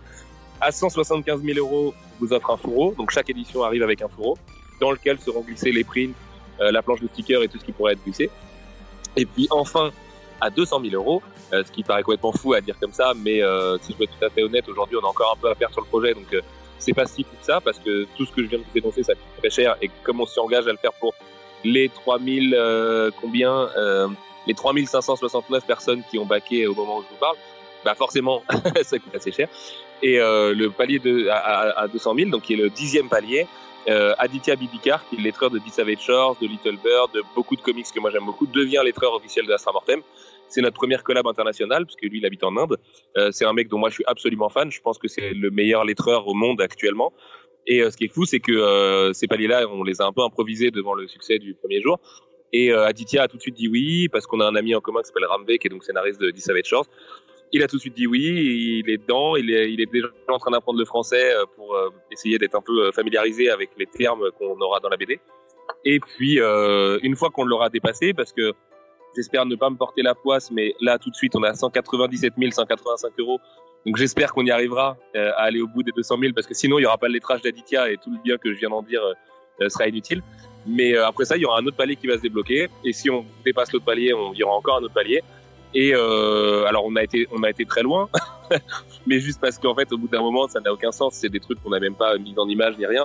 On sait qu'on n'y arrivera pas, mais un peu pour la blague aussi. Mais sachant qu'évidemment en ce qui concerne la BO et le livre dont vous êtes le héros, donc en fait tous les gens ont acheté une BD mais vont aussi avoir une BO qui leur est offerte par mail et un livre dont vous êtes le héros qui vous sera offert en numérique aussi. Euh, peut-être que ça aura l'occasion d'arriver en physique un jour et pas forcément par un palier mais par une, un autre biais. Mais euh, là aussi, c'est encore un peu trop tôt pour en parler. On essaie de, de, de vraiment faire, euh, de, de, vivre l'instant présent et de profiter de ce qui nous arrive déjà parce que c'est complètement fou. On en a tout à fait conscience. Et, euh, et de proposer bah, le, le, les meilleurs, les meilleurs paliers possibles. Quoi. Donc, j'ai hâte de dévoiler le prochain si jamais le, le palier 10 venait à être dépassé. Vous verrez, le, le, le nombre est, est, très, est très rigolo, mais je pense que vous pouvez vous en douter à peu près. et, et, et le contenu est très très cool aussi. Et pour le coup, c'est vraiment un palier de Quentin euh, qui a été imaginé par lui, pour lui presque, et euh, qui va vraiment mettre ses différentes qualités en valeur. Quoi. Et c'est dit, pardon euh, Non, ça n'a pas un rapport avec Hellraiser. Il essaye de, de, de se retenir un peu. et on essaye de le retenir aussi là-dessus. Du coup, euh, là, je lui disais que, enfin, je, je, rappelais un peu son parcours parce que si vous si vous connaissez pas Sullivan, euh, si vous ne le savez pas, enfin, il a été, il a commencé en tant que libraire euh, dans une dans un comic shop euh, de Nantes. après, il a été journaliste bah, sur Comics Blog, de Comics Il a été fondateur de Comics Blog, podcaster, podcaster, un des plus gros, enfin, les, on mis maintenant son avenir incertain, mais c'était à l'époque c'était le plus gros site francophone dans le comics. Mm -hmm. Et après, il est passé éditeur puisqu'il bosse chez chez euh, chez iComics avec Brajlan mm -hmm. et euh, maintenant il est passé auteur et je lui demandais est-ce que selon lui c'était un peu euh, et un peu je, je, je, crois qu'il a il a pas compris comme comme moi je pensais la question moi vraiment je pensais lui demander est-ce que quand lui il se voyait tout bas en fait c'était le, le, chemin vers lequel enfin il tendait à chaque fois à chaque fois qu'il qu ouais tu penses que c'était un peu son truc enfin que c'était son son, but, son, son, son, but ultime en fait qu'à chaque fois qu'il il, il mettait une nouvelle casquette c'était pour arriver à à devenir auteur. Ouais, tu veux dire si son comics. rêve c'était peut-être d'être auteur ou. Euh... Ouais. Mm. Et, de, et bah, je pense qu'il a pas compris. Bah, en tout cas, il y a eu une réponse très intéressante. Et mais mal, malgré tout, c'était intéressant, effectivement. Mm -hmm. euh, euh, j'ai peut-être une réponse politiquement correcte. J'en j'en sais rien. En fait, c'est juste des occasions qui se présentent à chaque fois. C'est-à-dire que quand j'étais libraire, bah, on m'a pas proposé d'être éditeur, sinon je le serais peut-être devenu avant. Enfin, tu vois, l'ordre n'a pas tellement de, de, sens. C'est juste qu'en fait, j'ai pu devenir libraire, puis après, j'ai pu devenir journaliste par le fait que on a entrepris et qu'on ait créé le réseau Arts à l'époque. Euh, après, on m'a proposé de devenir éditeur et de, plus, de plusieurs boîtes quoi m'ont proposé ça. Donc, euh, bah, j'ai commencé à tourner un peu autour. Puis j'ai accepté la proposition de Brajlon qui m'allait très bien de créer ma petite collection de comics. Et euh, la casquette d'auteur, en fait, c'est peut-être le truc que j'ai le plus fait tout le temps. C'est-à-dire que j'ai toujours écrit pour moi ou pour des potes ou et toutes sortes d'écritures, à la fois de la fiction et puis aussi de la non-fiction, quoi, du marketing et machin des trucs, ou des articles quand j'étais journaliste, tout ça. Et euh, en fait, je me considère ni journaliste, ni éditeur, ni libraire, ni auteur. Euh, je sais pas trop ce que je fais là-dedans, mais je le fais. Et puis euh, tant que les gens sont contents, c'est très bien, quoi. Euh, là, l'auteur c'est un peu plus particulier parce que c'est évidemment éminemment plus personnel. Et, euh, et Astra, c'est une histoire qui est très personnelle pour nous trois en plus. Mais tu dois quand même symbioser et travailler avec d'autres gens. Mais il se trouve que j'écris d'autres choses qui seront annoncées bientôt, en tout cas j'espère. Parce que là, j'ai pas la main dessus et où je me considère pas tellement comme scénariste ou auteur. tu peux appeler ça comme tu veux. Juste, en fait, je me fais kiffer parce que je bosse avec des gens dont je suis fan, enfin qui sont des, mes meilleurs amis dans la vie, mais dont je suis vraiment fan. Et euh, en fait, j'ai l'impression d'être surtout au service euh, d'artistes visuels les trois quarts du temps. Donc c'est pour ça que je me force aussi à écrire des nouvelles, à écrire de la prose et euh, euh, des fois de l'imaginaire, des fois de la littérature un peu plus blanche et tout, pour me retrouver face à moi-même. Et puis euh, du coup écrire euh, pour moi et mais pas pour moi dans le sens cathartique. C'est juste pour être sûr de d'en être capable et enfin tu vois je sais pas trop comment expliquer euh, cette idée mais euh, là sur Astra euh, je le fais parce que bosser avec Alt et, quand, Mehdi c'est un, bonheur infini. Et sur les deux autres projets sur lesquels je suis scénariste ou auteur aussi c'est parce que c'est un plaisir infini de bosser avec les, gens qui sont avec moi. Et du coup voilà je, remplis les besoins qu'on a sur, les différents trucs quoi. Mais en l'occurrence sur Astra je suis un peu l'éditeur aussi donc j'ai un, un double rôle. Mon vrai rôle c'est auteur mais évidemment que c'est quand même moi qui vais m'occuper de, de, de coordonner un petit peu euh, toute l'édition quoi. Donc ici, j'allais demander en fait à Sullivan si euh, il n'aurait pas le désir euh, au final de, de créer un, un label euh, qui serait spécialisé euh, dans euh, ce- ces histoires un peu ténébreuses comme il nous, nous l'a décrit. Le Dark Art. le dark art. Ouais, moi j'aime bien dire histoire ténébreuse, ça me, ça me plaît. Mais voilà, voir si c'était quelque chose qui le tenterait justement bah, d'avoir un label parallèle peut-être à iComics ou autre. Et donc j'ai posé cette, cette question-là. Ouais, s'il publierait d'autres d'autres Voilà, choses. d'autres euh, d'autres choses, que d'autres du comics, histoires, peut-être. romans, euh, des- voilà, ouais. Bah, en fait, euh, ouais, bah, c'est très bien ce que tu as dit de créer un label parce que c'est plutôt une question de label que de maison d'édition. C'est-à-dire que Wenning n'a pas du tout l'ambition de devenir une maison d'édition. Moi, j'ai assez mal vécu le fait d'être patron à l'époque de Ars et donc j'ai pas tellement envie de avoir des employés et tout ce que ça suggère et des investisseurs et tout ça.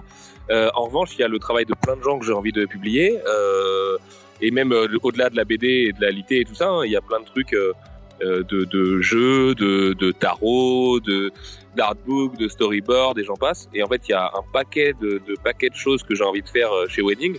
Euh, a aussi Wenning, c'est quand même un label qui se veut décroissant, donc on essaye de pas en faire trop non plus. Si on en fait deux trois par an, c'est déjà très bien.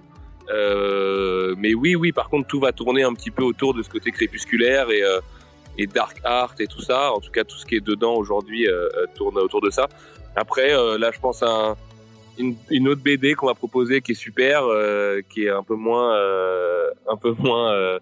Désolé, il y a un bébé qui me fait coucou, donc je suis obligé de lui répondre.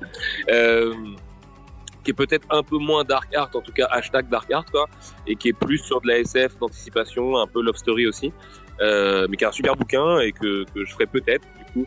Maintenant, euh, c'est pareil, euh, c'est tellement de concentration sur Astra et sur les, les quelques autres projets que j'ai et qui vont être annoncés là tout bientôt, euh, et pas que en tant qu'auteur d'ailleurs, euh, que j'essaie aussi de un peu limiter le, le- le- la charge de travail parce que j'en ai trop pris et que cette année j'ai vraiment trop de boulot et, et que c'est pas facile à gérer parce que du coup j'ai vraiment plus de soirées ni de week-end et que j'ai un enfant et une femme euh, que j'aime très fort et euh, du coup euh, je vais essayer d'arrêter euh, des petites choses à droite à gauche celles que je peux me permettre d'arrêter pour me concentrer déjà sur Astra à mort. Et puis les autres petites choses histoire de de, de, de pas avoir de regrets le jour où ça sort et de me dire ah merde dans cinq ans de ne pas me retourner en disant ah putain si j'avais fait plus d'efforts à l'époque ça aurait peut-être pu être mieux et tout ça. C'est ça qui change avec la casquette d'auteur en fait quand même. C'est à dire que en ça, c'est quand même plus personnel, quoi. Tu te mets un peu à poil et, et si tu te plantes, bah, tant pis pour toi. Et par contre, si ça réussit, bah, c'est, hyper touchant parce que tu sais que les gens ont aimé des choses que tu as écrit et puis après, euh, un succès critique entraîne un autre succès critique. En tout cas, ça donne envie de s'y remettre et ainsi de suite. Et, euh, et de ce côté-là, moi, j'apprends beaucoup de mes amis qui ont, plus d'expérience que moi, comme Mathieu Bablet, comme euh, Alain Damasio, euh, Bastien Guinness, euh, enfin toutes les équipes de la SMAN, du label 119 et tout ça, qui sont des gens dont je suis très proche et que j'aime énormément. Et, et je vois en fait ce que c'est que, de se concentrer et de travailler à ce point-là sur ces histoires et tout. Euh, bon, eux, les trois quarts sont euh, euh, auteurs-dessinateurs, donc c'est un peu différent. Parce que moi, si tu me donnes un crayon, c'est juste abominable et personne ne voudrait lire ça. Mais il y a quand même un peu la même approche de le défi. C'est presque compétitif, mais face à soi-même, quoi. Alors ici, je posais une autre question à Sullivan parce que ça m'inté- ça m'intéressait, enfin ça m'interloquait euh, moi parce que j'aime bien écrire avec ce blocage et je lui demandais comment il avait trouvé le, courage euh, de, bah, de montrer aux yeux du monde euh, les histoires qu'il écrit. Et donc j'avais envie un peu d'avoir son ressenti quand tu bloques sur toi-même, quand t'écris que tu bloques sur ce que t'écris, que t'as du mal à le montrer aux autres. Donc je, voilà, j'avais envie de, de connaître son avis parce que je trouvais ça intéressant. Si c'était personnel, puisque tu disais que toi aussi, Oui, oui, bah c'est ce que j'ai dit au début, voilà. euh, James. je répète ce que tu dis comme d'habitude. Oui, mais au moins on est sûr cette fois-ci qu'on le perdra pas. Ouais. Voilà. Allez. Hum, bah, c'est le poids des années en fait. C'est-à-dire que ça faisait des années que je me posais les mêmes questions et que je pense que tout le monde se les pose et que c'est très bien. Je pense qu'on a tous des histoires en nous, que tous les gens qui sont des lecteurs ont- ont- sont de, de potentiels auteurs et c'est très bien comme ça. Euh, c'est juste qu'à un moment donné, il faut pas penser que euh, ça vient d'un déclic. Enfin, il y a des gens peut-être que ça, pour qui ça vient d'un super déclic, mais euh, comme je le disais chez euh, First Print euh, il y a, quelques jours, le déclic il est plutôt avec le concept de ton histoire, mais pas du tout ce que tu vas en faire au niveau des sentiments, au niveau du développement de tes personnages et tout. Ça, ça vient en travaillant. Et en fait, faut juste pas avoir peur de soi-même et d'aller puiser et creuser dans des émotions un peu enfouies. Il y a un peu un, petit, un côté psychanalytique hein, dans le fait d'écrire quand même. Le soir, tu t'endors, tu penses à ce que tu viens d'écrire et tu dis ah ouais, mais en fait, est-ce que je l'ai écrit par rapport à ci ou par rapport à ça ou par rapport à machin? Mais euh, ouais, c'est vraiment le poids des années et puis la chance que j'ai bah, d'être entouré des gens que j'ai cités juste avant, avec qui je parlais en fait de synopsis, avec qui je parlais d'histoire et de choses que j'avais en tête et d'idées et tout ça, et qui m'ont tous dit euh, et c'est très gentil, j'espère qu'ils m'ont pas menti, euh, que c'était pas hypocrite juste pour me faire plaisir, qui m'ont tous dit mais il faut absolument que tu t'y mettes quoi, parce qu'en fait si tu t'arrêtes juste aux idées que tu as dans ta tête, tu feras jamais rien. Et euh, il faut que tu écrives les jours où t'es pas inspiré, il faut que tu te forces, il faut que ça sorte de toi, il faut que tu l'extirpes. Je pense que ce verbe a été inventé exactement pour illustrer ce truc-là. Et euh, en fait, après, ça fait un bien fou, quoi. Une fois que tu as extirpé le concept, et puis que tu vas commencer à gratter un peu, et puis que tu, mets ton ego de côté, notamment l'ego de ton histoire, de, ce qui te semble être une bonne idée au départ, et dire, attends, en fait, c'est peut-être pas une si bonne idée. L'histoire, c'est presque, une fois que tu l'as extirpé, ça devient un être organique à part entière, et elle a ses propres règles, ses propres codes, son propre langage, euh, ses propres frustrations aussi, c'est-à-dire que moi, il y a plein de fois où la scène finale que j'ai choisi de garder n'est pas la n'est pas ma version préférée de la scène, mais l'histoire a besoin de la scène dans cette version-là, et il faut qu'il se passe ça. Et euh, tu sais, il y a beaucoup d'auteurs qui disent oui, euh, les personnages me parlent quand j'écris. Euh, moi, c'est pas le cas, mais l'histoire me parle par contre. L'histoire me dit euh, ah non, là tu fais faux bon, enfin tu fais fausse route, pardon. Tu vois, là, là, là, tu me délaisses un peu alors que c'est le moment d'insister là-dessus et là-dessus. Et puis essayer de prendre le plus de recul possible. Alors c'est hyper dur hein, euh, de prendre du recul sur, sur son histoire, euh, mais de savoir à quel moment tu peux, par exemple, faire une rupture de ton, ou à quel moment tu peux essayer de faire un twist ou un cliffhanger, ou essayer de surprendre les gens, euh, essayer de comprendre qu'est-ce que eux comprennent de ce qu'ils lisent. Par exemple, un truc tout bête, mais euh, euh, sur la couverture d'Astra Mortem dessinée par Mehdi, on voit un enfant qui lève les mains au ciel euh, devant une montagne et deux lunes. Et euh, dans, dans une des news, il me semble que c'est la 10 ou la 11e, je disais aux gens, euh, allez-y, euh, balancez-nous vos, vos théories, vos interprétations de la couverture et tout. Et euh, en fait, c'était hyper excitant pour nous et on a passé vraiment des heures à en parler après. Parce que des, gens- des gens ont interprété la, la chose. Pas du tout comme euh, nous on l'avait imaginé, pas du tout avec nos intentions et tout. Mais c'était quand même des super idées. Et, euh, et tu vois, ça, nous, on n'a pas du tout le recul de se dire comment les gens vont interpréter cette, couverture, sachant qu'en plus, c'est une couverture qui a été improvisée une semaine avant la sortie, parce qu'on n'était pas content de la précédente. Et euh, du coup, euh, on est reparti sur une vieille idée qu'on avait eue cet été de, de, de cet enfant qui sort de l'eau euh, de, devant la montagne. Là. Et, euh, et tu vois, ça, c'est super chaud de, de, d'essayer de se mettre à la place euh, des uns et des autres, parce qu'en plus, euh, d'une personne à l'autre, c'est pas du tout la même interprétation. Des fois, ils vont se contredire, machin. Et euh, et il faut juste avoir le recul de savoir ce que les gens pourraient comprendre, les, différentes interprétations qu'ils pourraient faire de ce que tu leur racontes, pour ensuite soit mieux les surprendre, ou soit mieux les récompenser, soit mieux les machins, euh, sans jamais trahir tes personnages, en n'écrivant pas non plus pour euh, pour les euh, ce que les gens veulent. Mais bon, ça l'avantage c'est que euh, ton lecteur A il va vouloir il va vouloir un scénario 1 et ton lecteur B il va vouloir un scénario 2 et qu'on rien à voir. Donc dans tous les cas, tu plairas pas à tout le monde et tu feras pas plaisir à tout le monde. Mais euh, ouais, ce truc de, de, de prendre du recul sur son histoire une fois que tu as l'impression que tu l'as extirpé, et ça met quand même longtemps, ça met des semaines et des semaines avant de, de, de, de faire du, du, du séquencier et tout. Mais euh, si je peux donner un conseil aux gens qui ont peur d'écrire, prenez des notes à fond, euh, laissez-les reposer comme une bonne pâte, et euh, revenez-y quelques jours plus tard. Et après, euh, tapez ce que moi j'appelle un, un, un séquencier, c'est-à-dire que si, euh, peu importe euh, le, ce qui est votre histoire, que ce soit une série télé ou une bande dessinée ou même une nouvelle ou quoi, en fait, vous, met- vous mettez les scènes dans l'ordre, toutes les scènes que vous imaginez. Donc souvent, vous allez le faire dans le désordre parce qu'en fait, vous avez soit une scène clé qui est soit le début, soit le milieu, soit la fin. Mais euh, en gros, vous la notez et puis après, vous imaginez ah, mais comment je pourrais en arriver là? Avec euh, qu'est-ce qui se passe avant, qu'est-ce qui se passe après, c'est quoi du coup l'antécédent, c'est quoi la, la, la conséquence et tout ça? Et euh, en fait, très vite, on s'aperçoit que on est capable de tisser, euh, de tisser des liens entre les différentes scènes. Et euh, une fois que tout est mis bout à bout, on prend du recul, on laisse reposer encore un peu, on revient dessus le lendemain, on se dit ah mais en fait non, ça c'est trop évident, ça ça l'est pas assez, ça c'est machin. Et puis après, on va pouvoir commencer vraiment à twister la structure. C'est-à-dire que une fois que tu as toutes les séquences, rien ne t'empêche que l'une d'elles soit racontée en flash forward, en flashback. euh, Enfin, tu vois, il y a, plein, plein de techniques et de trucs avec lesquels c'est complètement mis en scène. Mais vraiment, la prise de notes et le séquencier, moi, je sais que ça m'a libéré de, de, mon blocage dans l'écriture. Alors là, c'est l'instant James qui râle. Alors euh, là, je lui, je lui disais euh, bah, qu'on avait bientôt fini euh, l'interview et que malgré tout, il fallait que, il fallait que je lui dise quelque chose parce qu'à chaque fois que j'allais sur la page Ulule, ça me, ça me trigger et et, euh, et ça me, ça me rendait un peu fou. C'est ce terme de roman graphique que bah, vous le savez si vous écoutez l'émission, qui moi me, me tend et, et me et me, me, me file des boutons. Et euh, en fait, ils l'ont, ils l'ont mis un peu sur tous, sur tous les sur tous les sur les tout enfin sur tous leurs trucs. Euh, donc c'était un peu le moment troll où je lui disais que bah donc je lui disais qu'ils ont utilisé roman graphique alors que pour moi c'est quand même un, terme bon, qui veut dire de la BD et en fait c'est juste pour les gens qui veulent pas enfin qui veulent pas s'avouer qu'ils lisent de la BD parce que euh, selon eux les BD c'est pour les enfants. Donc nous on lit des romans graphiques on lit pas des euh, on lit pas des BD euh, ou du comics. Et euh, donc voilà je fais mon petit troll par rapport à ça et je pense qu'au final il, est- d'accord avec enfin il a l'air d'être d'accord euh, avec moi plus qu'autre chose voilà Ah, je le savais. Tu es le premier. Tu es le premier à nous tomber dessus pour ça. Mais c'est bien, t'as raison. Que tu auras noté que partout dans les autres textes, j'ai noté bande dessinée et que euh, j'y tenais. C'est juste que bah, bon déjà ça rimait avec cosmique, ce qui est pas le cas de bande dessinée. Euh, donc c'était plus joli comme ça. Si tu veux faire un petit haïku euh, en, en en-tête de, Ulule, euh, mais c'est surtout que tu sais. C'est du 300 pages en noir et blanc, donc directement on est on est on est catégorisé comme roman graphique. Aujourd'hui, c'est quand même un truc qui est vachement plus répandu dans les librairies et, dans les différentes maisons d'édition. Après, si t'appelles ça un comics, franchement, moi ça me va très bien. Si t'appelles ça une BD, ça me va très bien aussi. C'était vraiment pour les besoins du LUL et parce que ça rimait. En fait, c'est aussi bête que ça. Je pense qu'il faut pas faire la il faut pas faire la guerre à ce terme. Il faut pas non plus euh, trop s'enfermer dedans. Euh, je pense que Watchmen est un roman graphique typiquement, mais c'est aussi un comics. Bah, c'est pas grave, c'est les deux. Nous, on est peut-être les deux, tu vois, je sais pas. Mais euh, mais promis, je ferai attention alors. je, je spécifiais juste que c'était du troll gratuit et que je lui en voulais pas euh, que c'était juste pas pour être Oui, parce, que forcément on m'attend un peu sur le, le sujet de roman Mais, graphique mais nos auditeurs savent que tu es un petit coquin. Je dirais même un petit coquinou qui fait que tu poses cette question. Voilà. C'était pas méchant. On lui a pas dit, euh, vous inquiétez pas. On aime beaucoup Sullivan. Il y a zéro problème, les enfants.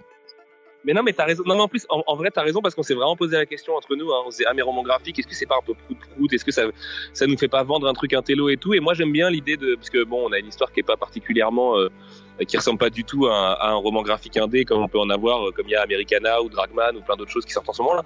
Mais justement, euh, tu sais, pirater le roman graphique de l'intérieur en disant qu'on fait un roman graphique alors que c'est juste un comic book de pure pop culture euh, dark art, je trouve ça cool aussi. Tu vois, j'y voyais un côté un peu euh, les quepons qui débarquent dans la soirée un peu bien rangés et tout, euh, ça me faisait marrer. Donc euh, voilà, ça vient un peu de tout ça.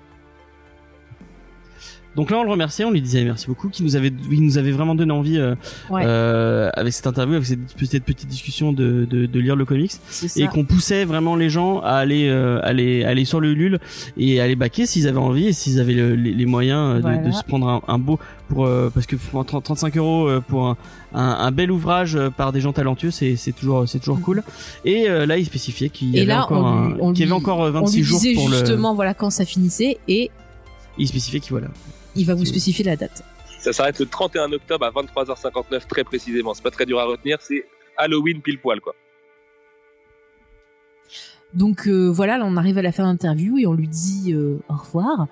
Euh, on lui dit encore une fois ben, qu'on a apprécié le, le recevoir et qu'on apprécie beaucoup ben, son travail autour de iComics et qu'on a hâte de lire euh, le prochain, donc qui sera euh, James, Euh, Invisible Kingdom. voilà, Euh, traitera dans la prochaine On émission. traitera bah, la semaine prochaine. Et voilà, et il va vous dire au revoir. Du coup, on laisse le mot de la fin. Euh, juste avant de laisser le mot de la fin, on, on tient déjà encore une fois s'excuser auprès de, de Sullivan pour ce petit contretemps. J'espère qu'il Euh, écoutera pas. que- Mais s'il écoute, on S'il écoute, on s'excuse. s'excuse. Alors, on s'excuse vraiment parce qu'on a vraiment apprécié cette discussion avec lui. Ouais. Euh, moi, je trouve que c'est quelqu'un, voilà, de, de, de, de passionnant, d'inspirant. Moi, ça m'a fait beaucoup de bien personnellement. Euh, bah, d'écouter un peu bah, des paroles de gens qui euh, ont l'audace de se lancer dans un projet, le courage de se lancer dans un projet. Euh, donc voilà, moi je leur souhaite beaucoup de de, de chance et voilà de chance et de, de de réussite dans ce projet. Ouais, effectivement. Et on, voilà. bah, on retourne avec l'émission juste après. C'est ça. Si j'ai retrouvé mes rushs. Ce qui n'est pas dit. Donc, euh, voilà, j'ai fini mes news. Excellent comme interview. Et bah merci beaucoup. C'est vrai qu'il y a un truc qui est cool avec euh, avec euh, Sullivan, c'est que tu lui poses une question et c'est bon, il est parti pour euh, pour trois quarts d'heure de ça défile, ça défile, ça défile et c'est c'était passionnant. Euh, je, je vous l'enverrai si vous voulez, vous pourrez écouter. Euh, et je me je m'excuse euh, pour la, la la qualité du son parce qu'il était au téléphone, donc le le, le son est pas au niveau optimal, mais c'est quand même très très écoutable a priori et en plus je l'aurais passé via la magie d'audition. Donc euh, ce sera ce sera très très audible a priori. Euh, bah, je vais laisser ma parole. Enfin la parole, c'est pas la mienne. Je, je, je me l'accapare pas. Partager. Euh, je, le- je la partage avec plaisir avec mon ami Vincent qui va nous faire la checklist et qui mais putain mais décidément les gens qui font de la checklist est-ce qu'on bossait autant avant quand on faisait la regarde il a deux pages de notes avant la checklist c'était euh, Tout est dans la tête, nous. ouais. Je crois que j'ai trop bossé la checklist en fait. Alors déjà, euh, mon ami Vincent, ça me rappelle pour tous les ringards qui nous écoutent à l'époque du Big Deal. Déjà, ça c'est le Oh putain, oui. premier point. Et les vieux, ringards et Ok vieux. boomer. Ah là, il y a un vrai Ouais, hockey ouais. boomer qui se perd. Euh, alors, vous avez plusieurs choses qui vont sortir ce mois-ci, plus ou moins intéressantes. On va commencer chez Panini. Alors, dans ce qu'on appelait anciennement le, le kiosque, euh, qui sort en soft cover. Alors, vous avez Avengers numéro 8. Je redécouvre les numérotations qui ont dû changer, rechanger, rechanger Putain, avec des fresh starts. nous on horrible. parlait même pas des kiosques Non, le kiosque. Ah, vous parlez même pas du kiosque. Non. non mais vas-y tu l'as fait tu l'as préparé Ah, c'est sympa, merci. Alors, euh, vous avez le run euh, d'Avenger de King Thor de Jason Aaron, qui c'est pour moi un des rares trucs qui vaut le coup. Parce que les, euh, les Avengers que vous avez avec euh, l'équipe, je crois que c'est Captain America, Iron Man, Blade. euh, Ah ouais le- Il y a Blade dans les Ouais, il y a Avengers, Blade. D'accord. Et euh, le c'est pas les Ghost Savage Rider euh, en voiture, euh, c'est un latino, je sais plus comment il ah s'appelle. oui oui oui oui je vois de quoi tu parles Voilà, donc là ils se battent euh, contre un Thor. il y a plusieurs Ghost. Rider maintenant? Alors, je sais pas si euh, le Johnny Blaze euh, existe, enfin, est, est en parallèle, mais après il y a un run qui arrive juste après où justement il y a tous les Ghost Riders, enfin ça tourne Ah, autour des. Ghost Riders. C'est assez cosmique. Bon, vous me direz si, si ceux, ceux qui aiment, euh, moi j'y trouve pas tellement d'intérêt. Moi j'avais adoré, je sais pas si tu l'as lu, Cosmic Ghost Rider hein, de Dylan Burnett Avec et de, le Frank de Nick Castle. Avec Frank Castle qui était génial. hein. Alors ouais, c'est c'est un délire. Hein. C'est euh, C'était ouf. on est on est dans le second, troisième degré.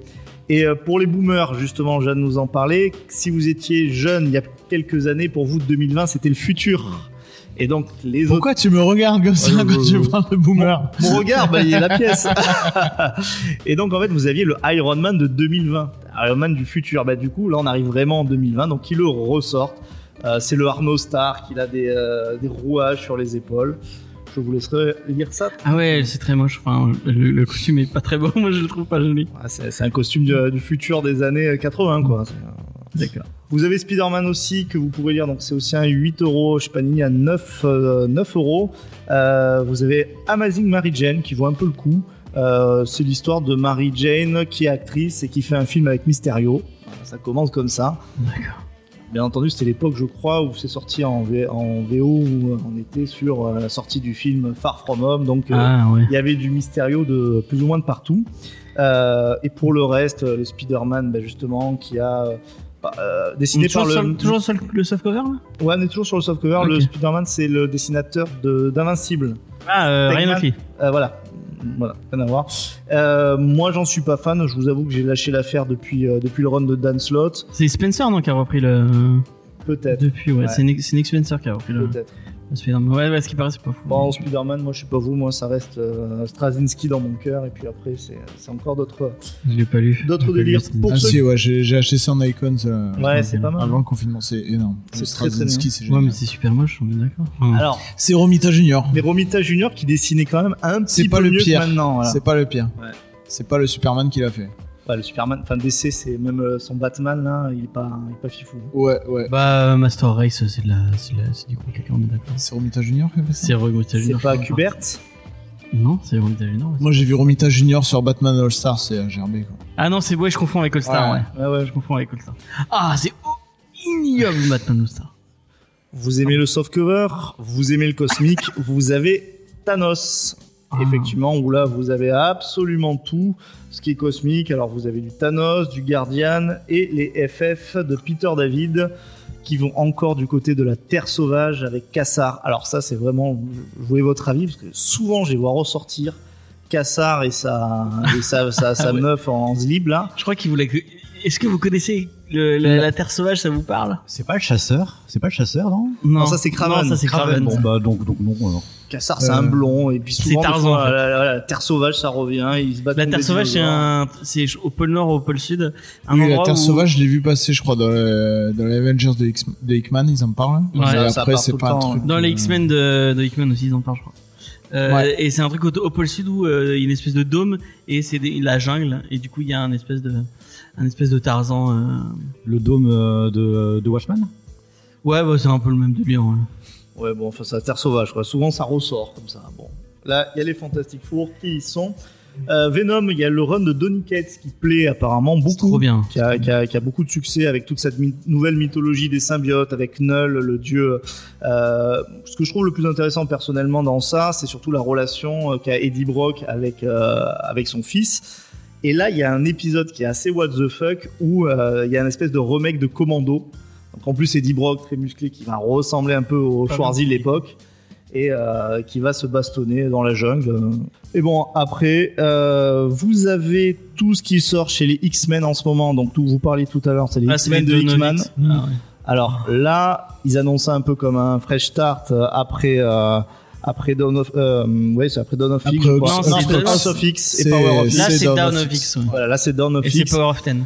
Personnellement, c'est pareil. Je trouve qu'en Fresh Start et X-Men, ça a toujours été très compliqué. Hickman en plus, c'est assez Ah, compliqué. tu l'as pas lu Ah, C'est je- vraiment bien. Hein. Ouais, ouais, je l'ai pas lu, mais je sais que que c'est Ah, mais super. dur. Hein. Lis-le, vraiment, c'est super bien. Alors lis-le tout seul, sans bruit, sans après, télé à parce que côté, c'est vraiment tendu, ouais. Ouais, donc Mais c'est super bien. ça confirme que c'est quand même c'est dense. Quoi. non, mais c'est du Ah, c'est dense, c'est ultra dense. C'est sorti quand ça?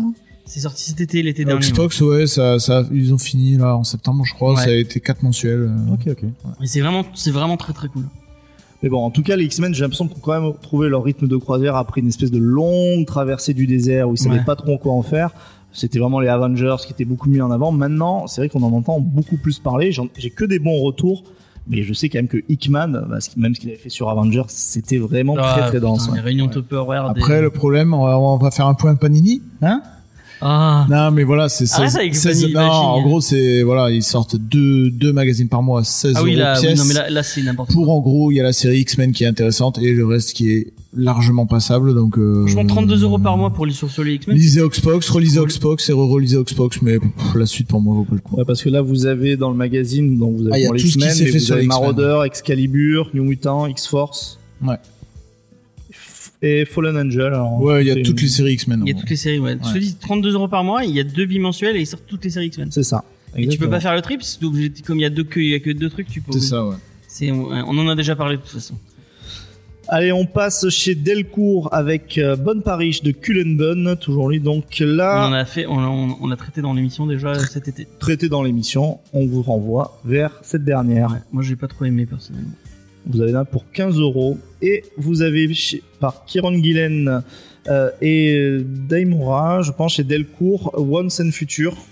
euh, qui est euh, vraiment ce qu'on voit de plus en plus avec une espèce de style dont les auteurs de comics s'inspirent de plus en plus, s'inspirent du manga, ils s'inspirent de la BD européenne. Quand vous regardez ça, c'est assez hybride. C'est pas mal. Là, c'est vraiment le récit d'aventure. Si vous avez aimé Sidney Fox, bah, c'est vraiment cet esprit, je trouve. C'est ça ta référence. Ah bah c'est ma référence. J'adorais Sidney euh, Fox. C'est vraiment de la merde. Une meuf badass et un Ah, mec je un sais peu pas, même c'est ça sans son, je regardais. Revoilez, euh, revoilez, mais vraiment c'est vraiment. ouais, mais je le regarderai avec plaisir. mais Ah sans ouais. son, tu vois. Ah, juste pour t'y aguerrir. euh. Oui, Exactement. dans ce cas-là, tu regardes Wayne's World, c'est pareil. En tout cas, ça m'a fait penser à Sidney Fox. Bon, si vous aimez, tant mieux. Si vous aimez pas, c'est autre chose. Et enfin, je voulais euh, vous parler de euh, de WoW, en fait World of Warcraft, qui va sortir en fait de deux tomes pour vraiment, à mon avis, les, les, les, les adorateurs, les fans de Ah, moi, World les of comics de jeux vidéo, j'ai jamais essayé. Je suis toujours dit dans cette de la merde. Bah, alors là, si tu veux, t'as un espèce de style American manga, c'est un espèce de sous-mad, hein, c'est euh, vraiment très clairement. Et pourquoi t'en parles alors C'est nul? Bah, parce qu'on m'a demandé de faire la checklist, Oui, non, et moi, quand je fais la checklist, je fais ce qui est sorti. D'accord, d'accord. Donc je vous dis, et surtout dans nos auditeurs, il y a peut-être des gros fans hardcore de Ah, Peut-être qu'il y a des WoW. fans de WoW. Vous êtes des fans de WoW, non Ça vous parle? Euh, J'ai un peu joué, mais pas assez. Bon, bah si vous aimez la Horde, l'Alliance, apparemment, là on sera vraiment. euh, je suis sûr que c'est pour vraiment les, les- les fans de ça. hein. Ça, c'est complètement. je- je- je- Il y a une super vidéo euh, que je t'ai envoyée d'ailleurs. hein, bon, je- on part en digression totale. Juste parce qu'il y a le il y a W dans le. C'est un peu. euh, c'est le truc sur Warhammer 40 000 euh, Oui, de Analepс. Elle est vraiment bien. euh, qui parle des. Oui, euh, elle, est- est très sympa cette vidéo. ouais. Ouais, des, euh, des références euh, historiques dans euh, dans Warhammer 40 000 et euh, et bah, moi ça m'a j'ai j'ai failli me, me dire ah tiens s'il est allez regarder des trucs sur le lore de Warhammer 40 000 et tout parce que Ah mais le lore de Warhammer 40 40 000 est juste magnifique. hein. Il y a sur YouTube, il faut aller voir euh, euh, Astartes. Euh, Ouais. c'est des. la, euh, la chaîne c'est le Librarium. Comment ça s'appelle? Le Librarium, et en fait, il y a, y y un type en fait qui, ouais, qui narre, je pense que c'est ça dont tu parles. Non, je parle vraiment en fait de euh, d'un mec qui fait de l'animation 3D Ah oui, d'accord. et qui a fait des petits courts métrages de genre le premier il fait 30 secondes, mais le, dernier il fait 5 minutes. C'est les meilleurs courts métrages d'animation que j'ai vu sur, sur, sur YouTube. Et ça donne envie d'en voir plus sur le, sur le hors de Warhammer 40. Ouais, c'est très sympa. Et si vous aimez le lore de 40K, là, voilà, je pensais que tu parlais de ça. Il y a le Librarium. Oui, qui est très bien aussi. où là il y a vraiment un type en plus qui a une espèce de, de voix très très très grave. Enfin, on a vraiment l'impression d'avoir du, du matos officiel. C'est super intéressant, tout simplement parce que, bah, bien entendu, tous les chapitres de Space Marine, toutes les civilisations euh, Xenos sont inspirés euh, de, de civilisations qui ont, enfin, qui ont vraiment existé, bien entendu. Donc, si vous aimez l'histoire, généralement, bah, vous aimez aussi un petit ah ouais, peu les 40 000. tyrannides ça existait pour de vrai Bah, les tyrannides, ça n'a pas existé pour de vrai, mais bon, tout ce qui est esprit de la tiré, ruche, euh, etc. Et puis même ouais euh, c'est tiré de la pop culture les abeilles euh, ce genre de les abeilles. Et puis, euh, si vous avez aimé Starship Troopers, euh, on peut très très bien voir que Starship Troopers, c'est euh, Euh, l'impérium contre euh, les tyrannides. On peut le voir comme ça si on est fan. hein. effectivement J'ai une dernière petite BD à vous recommander qui s'appelle euh, Gunning for Hits. Je sais pas si j'ai eu mon bon accent. De Rugvi et Moritat, c'est chez Aquilos et c'est à 18 ah oui ça a l'air trop bien ça et ça, ça a l'air sympa, ouais. Je l'ai gardé pour la fin. C'est une BD euh, qui est vraiment autour de la musique, qui a été écrite par euh, par quelqu'un qui a été producteur, notamment de Bowie, euh, des Misfits.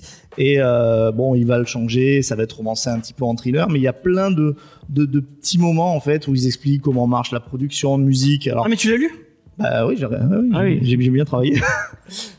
et, euh, et je pense que voilà, si vous aimez, euh, si vous aimez ça, si vous aimez la production de musique, pas que le côté euh, rock, mais un peu tout ce qui va autour, il le matine un peu avec du thriller, mais c'est euh, c'est assez sympa. et Aquilos ils font du super taf d'édition euh, souvent c'est des très Ouais, ouais, non, mais très, là, très belle BD. en ce moment, ils ont vraiment des bonnes sorties. Quoi. ouais, entre leur leur intégrale de Giant Days et euh, Oui, que j'ai enfin reçu d'ailleurs. il manque Urban, quoi. ouais il y a- il y a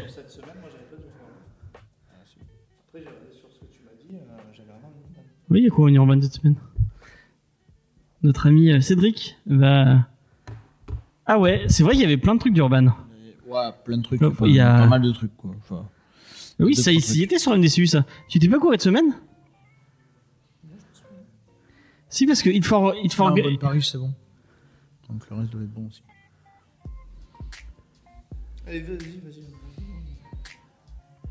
Donc en gros le donc le 9 octobre, il y aura Batman les contes de Gotham. c'est la suite de Little Gotham Ouais. euh, par Dustin Donc l'intérêt et, c'est euh, surtout les destins les dessins de, de Ouais, qui sont qui sont, fous, les sont magnifiques. Après j'ai j'ai pas trop lu. Non, parce que franchement, et pour avoir lu, je sais pas si t'as lu Little Gotham, mais c'est plutôt, c'est plutôt cool, c'est plutôt il paraît, drôle ouais, en il fait. paraît que c'est pas mal. C'est assez sympa. Bon, tu, tu- je pense que tu pourras le faire lire à tes enfants, un truc comme ça, tu vois. Ouais. Ouais. C'est des petits, c'est des petits contes un peu à la Calvin Hobbes. Euh, c'est un peu des petits strips en fait avec les personnages, de- avec les personnages de, de Gotham. euh, c'est assez, c'est assez pas mal. Après il y a hum, Harley Quinn tome 9 donc pour ceux qui aiment Harley Quinn. Bon, bah ouais. Euh, le Rebirth. C'est le Rebirth. Ouais. Il y a Superman écrase le clan, donc qui sort chez Urban Kids. Donc ça, j'en ai entendu. Ouais, le clan, oui, avec un K. Donc j'ai beaucoup entendu parler. Ça sort chez Urban Kids, mais à mon avis, c'est très accessible pour. euh, enfin, c'est très intéressant de le lire parce qu'évidemment, bah, ça parle du, du Klan et de tout ça. Donc apparemment, c'est très très intéressant. Et enfin, ils sortent Superman Red Son dans le DC Black Label. Donc le Red Son, on en a parlé euh, dans le C'est de la merde. dans la vidéo qu'on... Non, c'est pas de la merde. C'est franchement pas ouf. hein. C'est... C'est très bien. Alors, trop nul. Non, le seul intérêt de Red Son pour moi, c'est la fin. Non, le seul euh, Qui intérêt été, de euh, Red Son, c'est la chapka de Batman. Ouais, c'est Ah un non. Batman avec chapka. Mais euh, je crois dans, dans les bonus, il le dit, le mec, que... Tu l'avais déjà dit dans la vidéo d'ailleurs. Ouais, que c'est ringard, mais mau- il que c'est kiffe. une mauvaise idée et que tout Non, le seul intérêt, c'est, c'est la fin qui est scénarisée par... euh, par Grant Morrison. Voilà, exactement. Oui, Le parce que c'est Terre. Millar et euh, bah je ne- je n'échappe pas à, à, à- à l'occasion de dire que Marc Millar tu ne sais pas écrire voilà ça sera dit Non, après, voilà, je vous renvoie sur la vidéo, mais en gros, Euh, ouais. oui, une très bonne idée Non, qui a été mal exploitée, vrai, quoi. Comme en- Millar euh, sait faire. En vrai voilà c'est ce que tu dis en vrai c'est pas un si mauvais comics Euh, les dessins sont pas mal et tout mais moi c'est un comics que je trouve beaucoup beaucoup beaucoup beaucoup trop over- overrated Mm. euh, pour ce que c'est et euh, qui euh, En fait, il se vend sur son concept, quoi. ouais voilà ouais Ouais, mais Et- surtout, ouais, il y a plein de choses qui m'ont gêné. Bon, je vous renvoie vite fait vers la vidéo, mais euh, en gros, Superman, pour moi, ses valeurs, elles ont été inculquées par ses parents. Donc, à partir du moment où il atterrit en Russie, il doit avoir d'autres valeurs. Je sais pas, Et c'est quand même quelqu'un qui À aucun moment, il épouse complètement les valeurs du, du, du communisme. Il, Si, le- on ouais, le on com- sent qu'il est pour toi les, les valeurs du comics c'est forcément mauvais Non, non, c'est pas ça. C'est qu'à un moment, le système l'expose et lui, on sent qu'il est contre le système. Alors que pour moi, si l'idée était exploitée complètement, il devrait être complètement, euh, il devrait complètement épouser communiste. cette idée. Ouais, là, là où je suis, enfin sur cette lecture, je suis pas tout à fait euh, d'accord avec toi, mais c'est là où c'est intéressant, c'est que justement Superman, on pourrait le voir aussi, ses valeurs, c'est celles de ses euh, parents adoptifs, mais c'est aussi quelqu'un qui est profondément, euh, qui est profondément bon. Et là, en fait, même dans le moule avec euh, avec le communisme, là par contre le stalinisme, on peut le voir comme quelque chose de mauvais effectivement. Il reste, euh, il reste bon. Moi, c'est ce que j'ai trouvé intéressant Alors, je dans. Ouais, mais pour moi, s'il est bon euh, dans, dans, dans notre monde, pardon, Judas, euh, c'est parce que ses parents lui ont inculqué ses valeurs. Donc, Bah non, ça peut être quelqu'un de- enfin pour toi c'est mais c'est pas la vision que euh, j'en ai. C'est pas la Toi, vision que j'en ai. toute ta personnalité et tout ce que tu as fait, tout ce qui ont fait. Pour moi, il y a une, toi il y a et toi. Je pense qu'il y a une part d'inné, mais les valeurs, euh, Moi, tu je peux suis pas les d'accord avec toi, hein, complètement. pour le coup, moi. Je, je là. Mais moi, non, je suis tu- d'accord sur le fait qu'il y a une part, il y a une part de ton éducation, mais il y a quand même euh, quelque chose qui, enfin. On part sur une émission philo, du coup? Ouais, non mais. Allez, on- 4h50. On peut, on peut. on peut. La part de l'inné et de Pour une la fois qu'on parle pas de Vous avez 4 politique, heures. Euh, non mais ouais, donc ouais, euh, bah si si, si vraiment vous avez envie de lire euh, Red Son, bah il, il, il ressort en, en Achetez-le à Black Label. 4,90 sur. Ouais, voilà, euh, c'est c'est c'est le, le prix pour le prix qui vaut. Euh, et putain, on est super long alors que euh, on a fait combien euh... Oh putain, on a fait 40 minutes alors que j'ai 40 minutes de de de- d'interview, ça va être super long. Euh, donc, on va on arrive enfin à la review, on a été très long. Euh, peut-être qu'on coupera un peu dans les news euh, pour le coup. Ah mais non, bon bah euh, Jade là, on fera la- on fera l'interview euh, euh, du du, du T'inquiète pas, ça fait un an et demi que je suis là, j'ai toujours pas eu mon ah oui, c'est interview. vrai. Donc bah, voilà, vous serez deux à pas avoir d'interview. Euh, je suis désolé, on est un peu long. Euh, qui c'est qui fait la, c'est toi qui fait la review? Et euh, c'est notre ami Judas qui présentait les auteurs. Euh, tu peux peut-être récupérer le micro, ce sera plus simple. Tout à fait. Voilà, donc on va parler de Sean Murphy. Voilà, on va parler de Sean Gordon Murphy. Allez, vas-y. Donc c'est un, un, un auteur américain qui a une quarantaine d'années maintenant parce qu'il est né en 1980. Euh, donc quand il était enfant, il prenait des cours de dessin avec euh, Les- euh, Leslie Swank un artiste peintre vétéran de la Seconde Guerre mondiale, donc ça laisse présager de la noirceur du mec. Non, je plaisante. Donc il a, fait- il a fait ses études au lycée Pinkerton Academy, puis au Massachusetts College of Art de Boston. Et Il au- a été élevé, enfin je sais pas si tu l'as dit, mais il a été dans une, une famille très très très très religieuse apparemment. Très religieux, ouais. ouais. Non, je l'ai pas dit du tout, c'est vrai. Mais, je voilà. le je Oui. précise au cas où. Mais oui. Ce qu'on peut voir Ça dans explique euh, certaines, certaines, euh, inclinations de, certaines de son choses, hein. œuvre euh, Ouais. plus tard, oui. Je crois qu'il en parle dans la postface de Punk Rock Jesus. Ouais, il en parle. ouais. Tout à fait. Voilà. Donc ensuite, il est allé au Savannah College of Art and Design. Donc il s'est spécialisé dans le dessin, euh, basiquement. Donc euh, pendant ses études, il, a commencé à bosser pour l'édition américaine, comme encreur tout, d'abord pour le dessinateur euh, Zach Howard, qui, publie- donc dans Dark, enfin pour Dark, pour Dark Horse. Excusez-moi. Donc ouais, ça bah, il y a une importance quand même de l'ancrage dans ses dessins. Moi, je trouve que quand même, et ça m'étonne pas qu'on les démarché d'abord pour faire ça, parce que bah, on trouve bah, des noirs très profonds et un travail vraiment qui est marqué par les contrastes dans son euh, dans son dessin, que ce soit en en noir et blanc. On le- on observe beaucoup en noir et blanc, un peu moins en couleur, mais on retrouve bien. Euh, c'est pour euh, Dark Horse qui va dessiner lui-même en premier pour des titres Star Wars. Dans les années 2000, euh, donc Sean Murphy a des diplômes en poche et il est embauché par euh, DC sur, euh, sur Batman euh, Scarecrow Year One et sur la série Teen Titan. En 2005, sa première réalisation perso, euh, Off-Road, qui est un comic sur trois jeunes euh, lycéens, un artiste, un fils de riche et un gamin qui a des problèmes avec son père, qui partent en jeep et se retrouvent euh, pris au piège d'un marais qui va faire le taf de character development. Il bosse au- aussi dans l'animation et, un jeu vidéo à cette, époque, un truc obscur qui s'appelait Soldier of Fortune 1, ou, euh, 2 ou 3, dont personne ne se souvient, même pas Sean Murphy lui-même, qui dit que c'était un bon jeu de merde. Apparemment Vincent s'en souvient. Ouais, C'était très gore. euh, Ah ouais Ah ouais, c'était C'était vraiment tout explosé. Yes. Apparemment, c'est c'est- le jeu a coulé bah, parce qu'il est sorti en même temps qu'un Halo. Ça, bah, tu gagnes pas face à Halo, quoi. Oui, puis c'était déjà le moteur était vieillissant. Yes, du bon plaisir. Au label Vertigo, il réalise euh, Hellblazer City of Angel. euh, J'ai lu, qui c'est est- super bien. Ah ouais, ça, c'est Ouais. c'est Mauvais Sang en VF, je crois que ça s'appelle. Ouais, c'est un des premiers trucs euh, que Urban avait sorti euh, autour de, de Constantine. Ah. Et c'est vraiment très cool. Donc tu conseilles. Il a fait Joe the Barbarian, Joe l'aventurier intérieur. Traduction française. fasse, un ça fait, euh, on, on- avec euh, l'ami Cédric, ça fait des. Ouais. On a, on a prévu d'en Ouais, parler en vidéo. Je l'avais trouvé euh, sur Vinted et c'était euh, vraiment une belle trouvaille. Bah, Morrison, Murphy. Morrison, ouais. Euh, American Vamp- euh, Vam- Vampire Legacy, que moi j'ai lu en vrac à la médiathèque. Ah ouais? C'est un peu osef, mais euh, pourquoi pas. Enfin, moi, American Vampire, c'est cool, mais euh, Legacy, Ouais. je l'ai pas lu. Bah, hmm, C'est pas, les- c'est celui qui est écrit séries. par euh, King. J'en j'en ai Je crois que les tie-ins sont écrits par King. euh, C'est possible. Non, tout cas, moi, euh, enfin, King a fait les tie-ins d'American Vampire. euh, de Oui, bah, voilà, c'est ça. Ah non, Legacy, c'est une Legacy. autre. Legacy, c'est Ouais, Legacy, c'est un, c'est un truc dérivé. Ouais, Ouais. c'est bah, enfin, ça, ça, ça reste dans le dans le thème, hein, c'est- ça ne déroge pas. D'accord. Des vampires numériques. Mhm. C'est ça. Oui, enfin, si vous aimez les vampires, si vous aimez les cowboys, bah, allez-y, grosso modo. Euh, c'est en 2012 que sort son gros bouquin, le, qui est le plus connu actuellement, je pense. C'est Punk Rock Jesus. Je L'histoire. pense que White Knight est plus connu. Quoi. Oui, maintenant White Knight est plus connu. C'est vrai. Euh, Punk Rock Jesus, qui est l'histoire d'un clone de l'ADN du Saint-Suaire, donc de Jésus, qui est élevé dans une télé-réalité évangéliste et qui va devenir euh, leader d'un groupe de punk. On en a parlé dans l'émission plusieurs fois. Ah, mais c'est très On bien. a, on a fait une émission complètement dessus. Vous pouvez l'écouter. Je vous recommande 100%. Ouais, très très très très bon titre.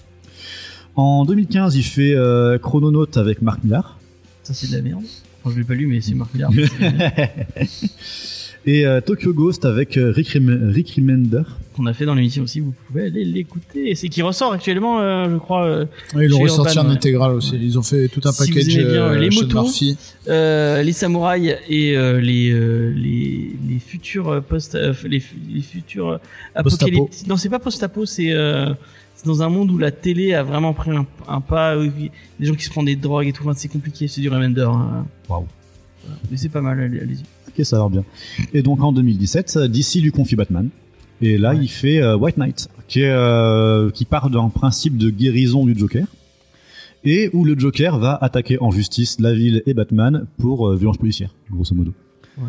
Et faire une petite carrière de politicien un petit peu, et faire émerger toute une face sombre du personnage de Batman, qui est un des rares comics où je pense que Batman n'est pas le, est pas le, le gentil du comics. Ou en tout cas, pas pendant la majeure partie. Et c'est assez intéressant. Mais du coup, on va pouvoir en parler parce qu'aujourd'hui, on parle de sa suite. Oui, puisqu'on Euh, l'avait Batman. déjà traité l'année dernière dans les... T'étais là ou pas quand on l'avait fait Euh, non, je crois pas que le, je crois pas que j'étais là. On l'avait fait dans l'émission et on va on va vous parler de la suite donc, euh, Donc, Batman, Batman, Curse of, the, White Knight. Et c'est Cédric qui Ouais. faisait la review. Vas-y, présente-nous. Donc, bah, c'est la sortie, euh, c'est la sortie événement. La sortie événement effectivement. Euh, donc on, contente, on est ensuite direct de White Knight, donc ça se passe dans l'année qui suit. Euh, le Joker va découvrir un secret sur la sur la famille Wayne, mais enfin sur les ancêtres surtout de la famille Et il l'a Wayne. déjà découvert, non? C'est pas ouais, ça oui, qui il l'a qui le- découvert et c'est ça euh, suite fait à la mort de en Joker, non? Bah, en fait, dans le premier tome, on te tease cette histoire avec le fait que euh, donc euh, la version gentille du Joker te dit que, le, que le, le Joker est né à un certain moment quand il a découvert un truc, et à la fin, du c'est coup, euh, il y a, euh, enfin, euh, Batman ouvre une lettre, de, je, je vais pas dire qui parce que ça, ça- parce que ça spoilerait, Ah oui, qui c'est lui vrai. révèle une cache euh, qu'il ne Oui, donc connaissait ça pas. dans ça. Donc du coup c'est dans celui-là, ouais, il, découvre un, un journal euh, sur euh, bah, sur ses ancêtres et tout ça. Euh, je vais pas trop raconter l'histoire parce que ouais, voilà, ça, ça démarre comme ça. Euh, donc le Joker est clairement redevenu euh, bah, le Joker qu'on connaît au début. Et, euh, et c'est vraiment la suite. Ça fait vraiment la suite de, de White Knight. C'est aussi bien. Alors moi personnellement, White Knight, j'avais j'avais aimé, mais je trouvais qu'il allait pas assez loin dans son propos. C'est-à-dire que l'idée de base était bien, mais au bout du premier tiers, ça y est, c'était fini. Tout le monde redevenait méchant, tout le monde redevenait, enfin, les gentils redevenaient gentils et ça partait comme ça. C'est pas faux, mais Et oui, ce que j'ai oublié de dire, c'est que du coup, ils vont se, le Joker va s'adjoindre les, les services de Jean-Paul Vallée, alias Azrael. Donc moi, j'aime beaucoup ce perso. Je sais pas pourquoi, mais j'ai, j'ai Qui est vraiment- français Non, je sais pas. C'est, vraiment un perso qui me plaît. J'ai pas lu énormément de lui, mais dès qu'il y a des, dès qu'il y a des histoires du début du peuplement de l'Amérique, dès qu'il y a des méchants, c'est des Français. Bah ouais, mais bon. alors non, justement, enfin, ouais, là, il est français, mais on sait pourquoi il s'appelle Vallée, du coup. Ah, Euh, non, ça fait, du- enfin moi ça m'a fait du bien de redire du bon Batman parce que je me suis quand même tapé les Batman de Tom King et, euh, et ça faisait un moment que. Non mais Tom King, ouais, il y a, il y a du bon, il y a du moins bon, mais il y a quand même beaucoup moins bon. Là, ça faisait, ça fait du bien de retrouver du Batman euh, d'action. Euh, qui est quand même pas bas du front, c'est-à-dire il y a, y a quand même euh, il y a quand même des interrogations, il y a, y a une défiance de, de Dick et Barbara envers Batman, il y a même un questionnement de Batman sur lui-même, enfin de Bruce Wayne sur Batman. Euh, il y a toute une question sur euh, sur l'héritage. Est-ce qu'on est responsable de ce que nos ancêtres ont fait Est-ce que hum, est-ce que y a un questionnement sur est-ce que Bruce Wayne est légitime du coup pour défendre euh, défendre Gotham Donc c'est quand même pas bas du front. Il y a quand même des interrogations. Il y a de l'action. Il y a des dessins de ouf. Ouais. Murphy, c'est voilà. Et il y a encore une place très importante qui est euh, qui est dédiée à, à Harley Quinn, qui je trouve était une des bonnes trouvailles de White Knight. Ce, ce qu'il en a fait, on va pas spoiler, mais ce qui l'idée qu'il a trouvée était super intéressante. Et là, elle revient un peu à un moment. Et euh, non, je trouvais que c'était bien sympa. C'était vraiment vraiment super euh, prenant comme lecture. Il y a moins de voitures. Hmm? Il y a moins de voitures. Il y a moins de voitures. Il y a une voiture, je sais pas s'il s'arrête au stop, comment il va faire pour regarder où ça va arriver. Parce que euh, l'avant est démesuré, c'est n'importe quoi. Ah oui, l'espèce de moto là. Ouais, voilà, ouais. C'est ouais. Si tu dois regarder à droite et à gauche, amuse-toi bien. Bon courage. et euh, non, non, il y a, y a tout un développement d'Harley Quinn qui est super intéressant. Si vous aimez, alors si vous aimez le personnage qu'ils en font actuellement sur Rebirth, vous n'avez pas aimé. Vrai. si vous aimez les personnages féminins un peu plus profonds, là, vous allez kiffer. Et euh, et euh, non, c'était super sympa. Il faudrait que je relise. J'avoue, j'ai pas relu le 1 parce que j'avais pas le temps et euh, et ça me ça me manque du coup d'avoir euh, Ouais, Peut-être de que me remettre- du. de me remettre en tête Non, ce qui s'était passé avant. Mais euh, non, non, j'ai trouvé ça super, super sympa. Et, euh, et voilà, en gros, quoi. Oui, il y a un truc que j'ai eu du mal autant dans White Knight que dans celui-là. C'est la transformation physique du Joker. Ah. Ouais. Enfin, d'accord, Ouais, c'est pour bien faire comprendre. Faut Ouais, voilà. montrer quoi. C'est pour montrer au lecteur qui est la personnalité dominante, mais je, c'est Ouais, pas mais- crédible, quoi. En ça vrai, dommage. ben, en fait, le, je trouve que le comics il cherche pas à être crédible visuellement parce que même t'as tout un jeu avec les ombres qui se travaille beaucoup. Et du coup, enfin, si tu admets que bah quand euh, il y a Bruce Wayne et que sur son ombre on voit les, euh, le oui, costume vrai. de On Batman, voit les oreilles. c'est pas un élément qui est subtil, c'est fait vraiment pour te montrer ça. Ouais, oui, oui. Donc du coup, à partir du moment où tu admets que la réalité, elle est un peu, euh, enfin, Changeante. machin, bah, moi, ça m'a pas du tout gêné que le Joker Toi, ça- ça change vraiment, de visage ça. Moi, non, c'est pas que ça m'a gêné, et euh, mais juste j'ai trouvé que c'était peut-être une facilité scénaristique qu'il Ah ouais. n'arrivait pas à retranscrire juste par les, les, les, les bulles qui était la personnalité qui parlait. Donc il utilisait un artifice peut-être un peu au niveau du Oui, dessin. t'aurais voulu pour- fasse comment? Ben, je sais pas, peut-être juste changer la typo, ça aurait pu être pas mal. Juste Ouais. changer la typo selon qui il parle, euh, si c'est pied ou- C'est marrant parce que dans le premier tome, du coup, quand il, euh, quand il est plus le, le, le, le Joker et, et qu'il revient voir Harley Quinn, euh, enfin au tout début, elle lui dit oh bah vite, on te remet du maquillage, vite, allez. Ouais. Il a pas besoin de maquillage en fait. Non, du juste tout, ça hop, se fait tout seul, ouais. Slap, clac et c'est bon. euh. Mais euh, non, voilà. Après, c'est c'est vraiment pour pinailler, mais sinon, non, c'était vraiment très sympa. On va pas, on va pas parler du du tie-in qui sert à rien et qui. est- Que j'ai même pas lu. Il y a un tie-in à la fin. Moi, je l'ai lu, ça n'importe rien l'histoire. Mais il est pas dans le livre, il est pas à la fin, il est au milieu. Il est en plein milieu en fait. Hein? Ouais. Du coup, est-ce que je me suis La non, version moi, je l'ai- papier là, le truc avec Mr Freeze? Ouais. Oui, il est au milieu, en plein milieu. Ouais, ouais, il est en plein milieu. Donc, euh, il te fin, en coupe fait. complètement le rythme de l'histoire et il sert à rien. Il a aucun intérêt. Il apporte rien à cru que C'était la l'histoire fin. Je me suis dit, principale. bon, moi, c'est fini. Ouais, sur la transformation, là, euh, pour, en revenir, même y a le changement de couleur des cheveux qui, qui va ensemble. Je trouve que c'est quand même pas forcément utile parce que euh, le, trait de, de, Mur- de- de Murphy est assez, euh, assez clair sur les changements de personnalité. Rien que le, le visage, il y a plus cette espèce de ricanement. Alors, vu qu'on est sur la couleur, ouais, ils auraient peut-être pu changer euh, la couleur des yeux parce c'est vrai qu'il a les yeux verrons. Enfin, tout ça, ça, ça- reste quand même du, du détail. Mais c'est vrai que quand je l'ai lu, autant euh, je comprends ce que dit Judas, c'est-à-dire le coup des oreilles, j'ai trouvé ça allait tout le temps dans le symbolisme que tu vois sur Batman.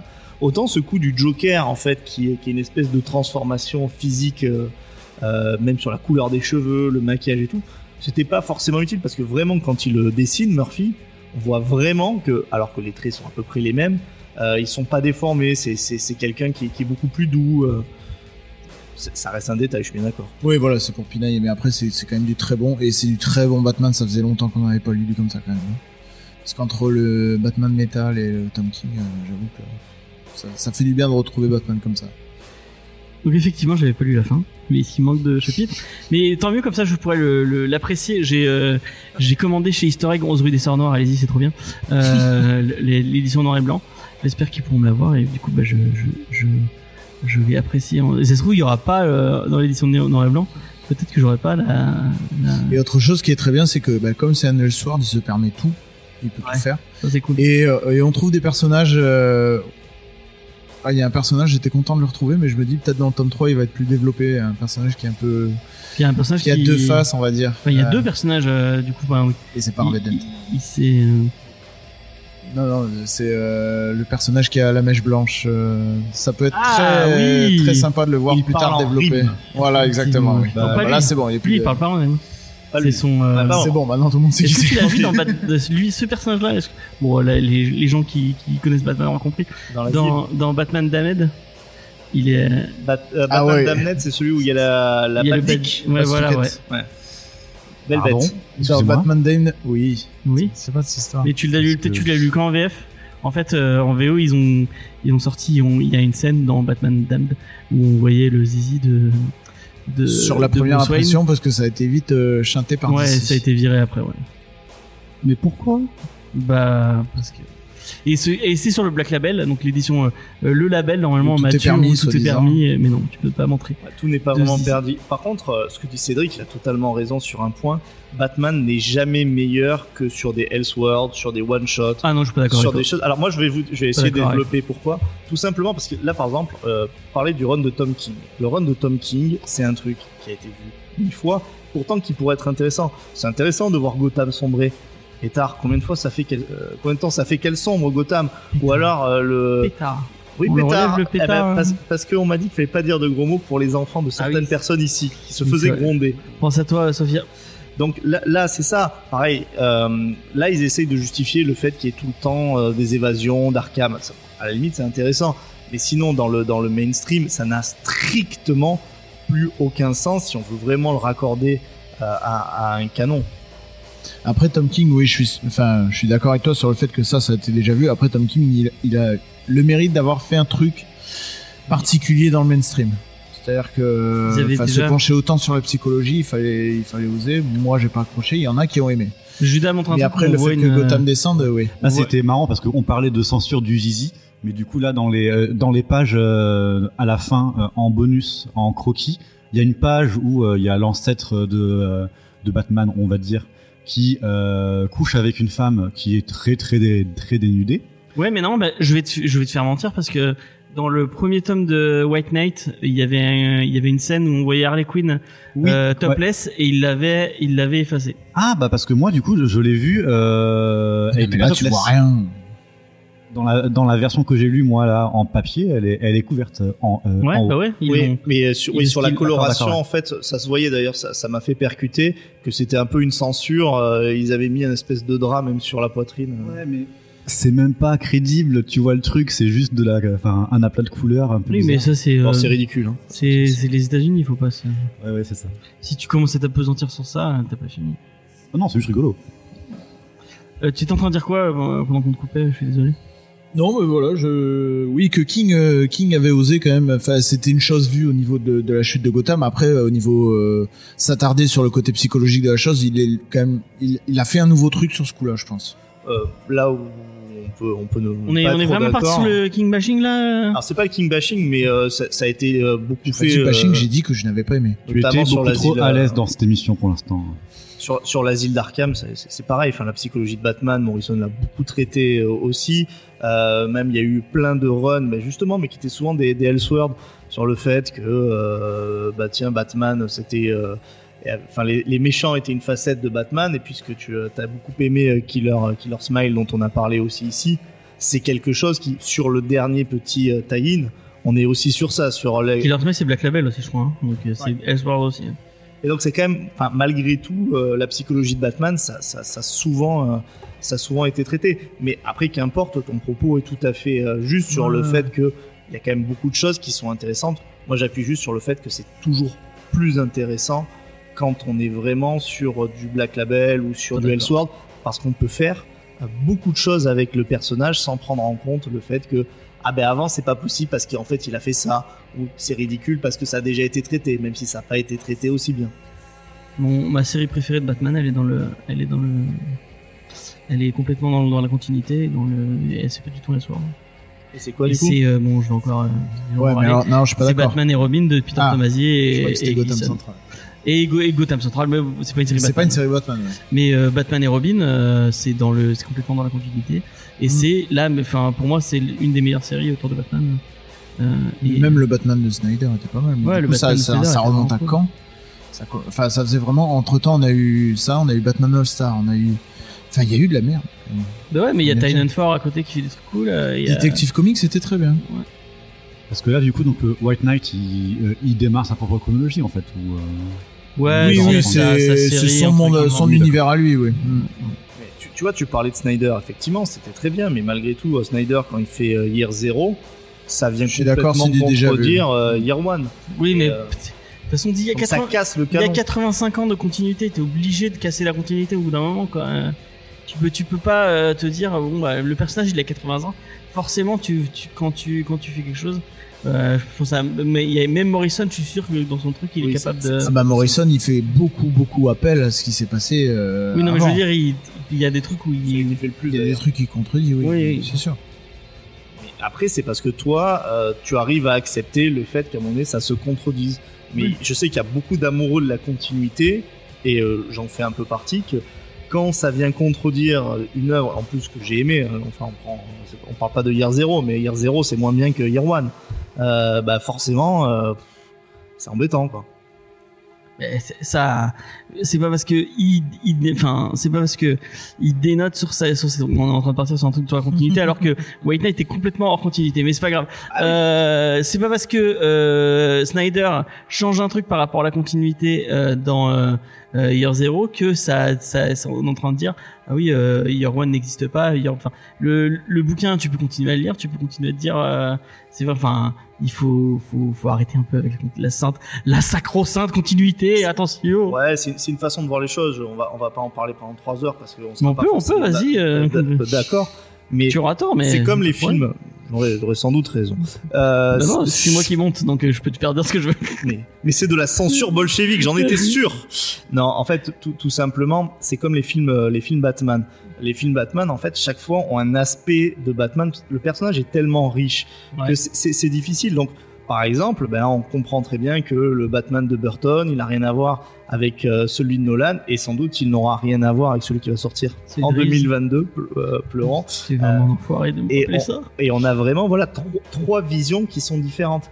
Par contre, si on avait continué avec un Christian Bale, qu'on avait changé le ton, etc., ça aurait pu euh, effectivement chambouler certains lecteurs. Oui, c'est comme chaque Spider-Man incarne, enfin, chaque ça, acteur qui a, incarné Spider-Man incarne un Spider-Man complètement différent et une, une facette de, de, de Spider-Man différente euh, euh, parce que euh, en 80 ans de, de continuité et en 80 ans de récit, tu forcément tu, tu ton personnage il est beaucoup plus touffu que tu peux le Non, faire. mais après, c'est vrai que enfin, d'être sur un Elseworld comme ça, ça a son avantage, c'est-à-dire que le mec peut faire vraiment ce qu'il veut. Oui, il oui, peut oui. tuer n'importe quel personnage qu'il veut, il peut, voilà, il peut faire ce qu'il veut. Et, et ça, je pense que ça lui a permis d'avoir cette idée sur Harley Quinn, Ouais. que je trouve géniale, qui, Ouais. il fallait la trouver celle-là quand même. Et, euh, et je pense que dans la continuité, il aurait pas pu. Donc c'est sûr que là, pour ça, d'être dans Elseworld, ça, ça, ça l'a rangé, euh, je pense. Et c'est ça qui rend le truc très bien. Ok. Euh, Jade, t'as pensé quoi du coup de White Knight et de, de Curse of the White Knight? Euh, bah, personnellement, j'étais très fan du, de White Knight, le premier. Euh, bah, déjà parce que ça a, cri- Range bien ton micro. ah, oui, ça a critiqué bah, Batman, euh, ses méthodes, ça a critiqué la relation euh, Joker à la- Harley Quinn aussi. Euh, je suis un peu moins fan du second, même s'il est très bien, parce que euh, je le trouve personnellement plus classique, euh, une histoire plus classique. euh, il doit juste combattre euh, voilà, euh, un ennemi, euh, et puis voilà. c'est- Il y a aussi quelques subtilités, mais euh, c'est en gros c'est ça. Ok. Ok, ok. Judas, tu veux, tu veux enchaîner euh, sur ton avis? Bah, du coup, moi, bah, j'ai lu les deux euh, d'affilée parce que j'avais pas lu White Knight. Et du coup, donc, j'ai enchaîné White Knight euh, into euh, Curse of the White Knight et je partage l'avis de, de, de Jade là-dessus, en fait, hein, clairement. White Knight, il a, il arrive avec une proposition euh, dans l'univers Bat- euh, Batman, entre guillemets, en tout cas sur, sur, sur certains aspects, où j'ai l'impression bah, qu'il fait un peu le, le, premier tiers de White Knight, c'est vraiment le bilan politique de Batman. C'est assez rigolo. Mais euh, après, moi, ça m'a pas, m'a pas euh, dérangé les deux, derniers tiers qui sont vers euh, un truc plus classique parce que bah, ça reste des, super scènes d'action. C'est, enfin, le, le bouquin excellent là, là-dessus. Et du coup, bah, Curse of the White Knight garde des scènes d'action qui sont super cool, des constructions de scènes qui sont très très bien.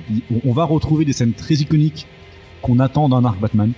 Genre voilà, fait que bah, bah, il va, y avoir des morts de personnages, il va y avoir des, euh, des retournements de situation, des méchants qui vont arriver, qui vont faire des, pièges, euh, Batman qui va, comprendre des trucs, etc.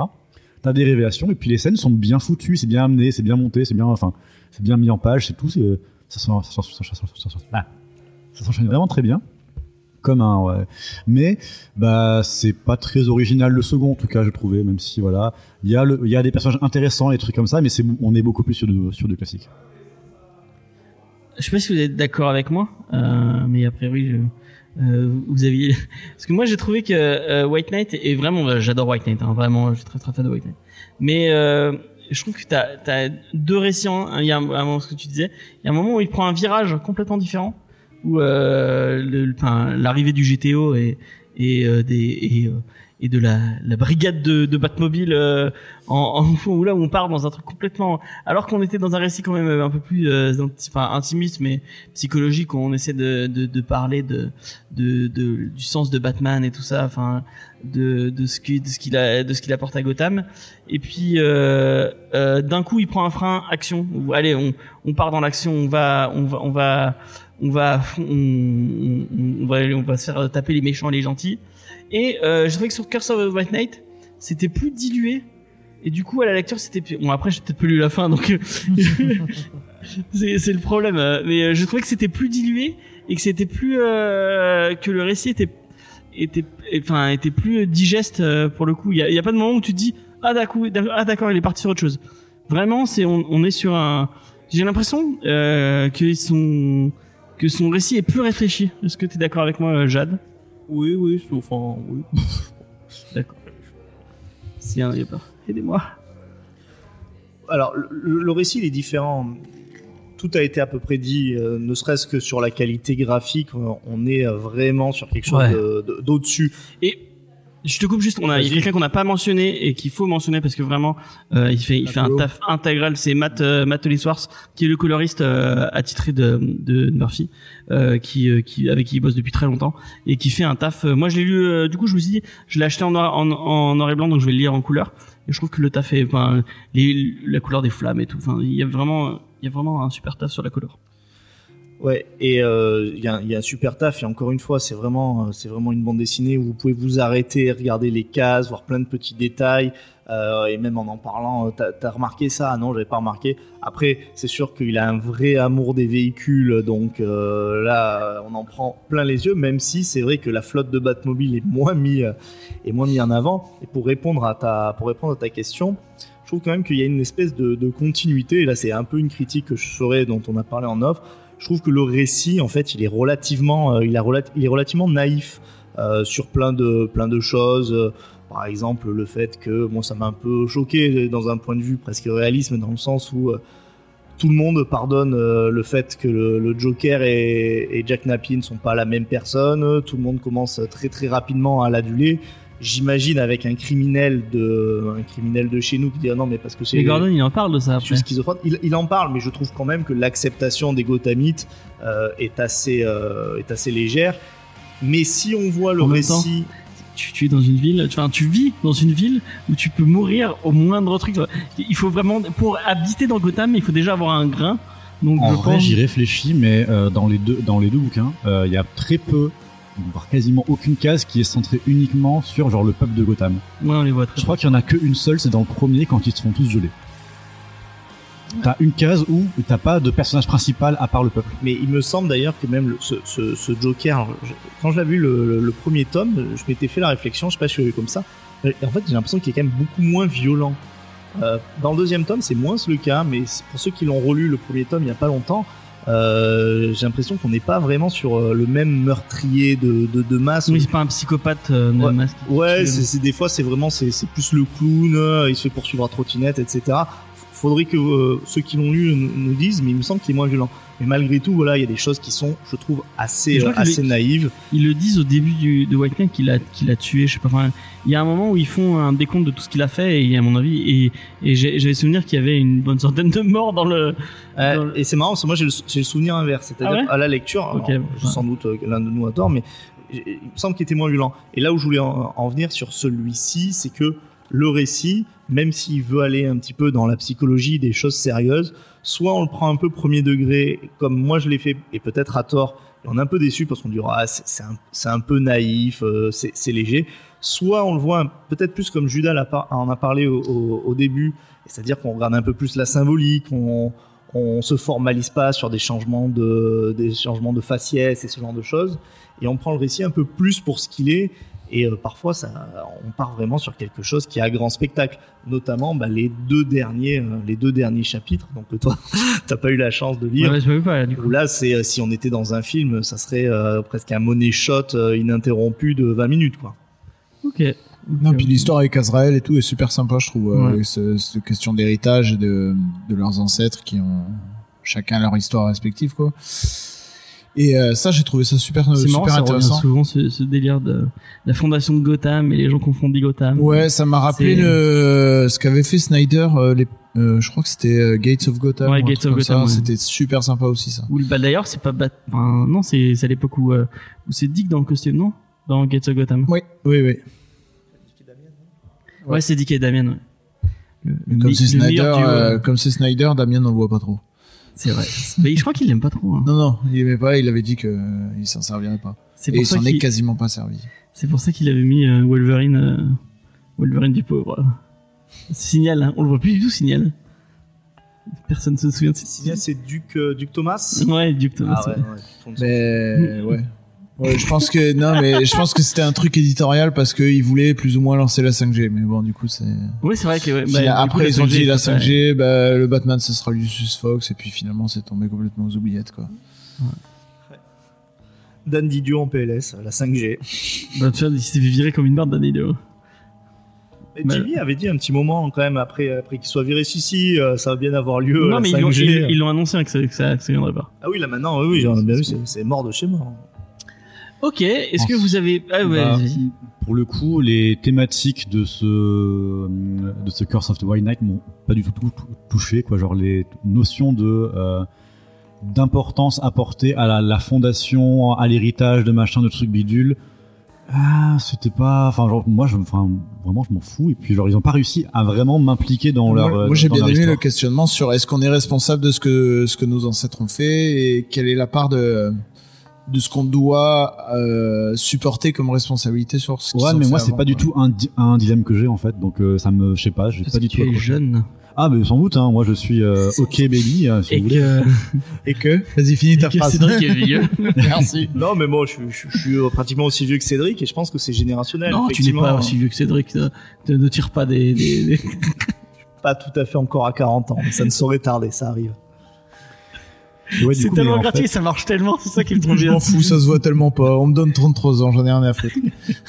Après, vraiment, c'est dans les thèmes de euh, pour Batman, ce que représente la, fa- la famille, que je trouve qui est assez bien traité pour le coup.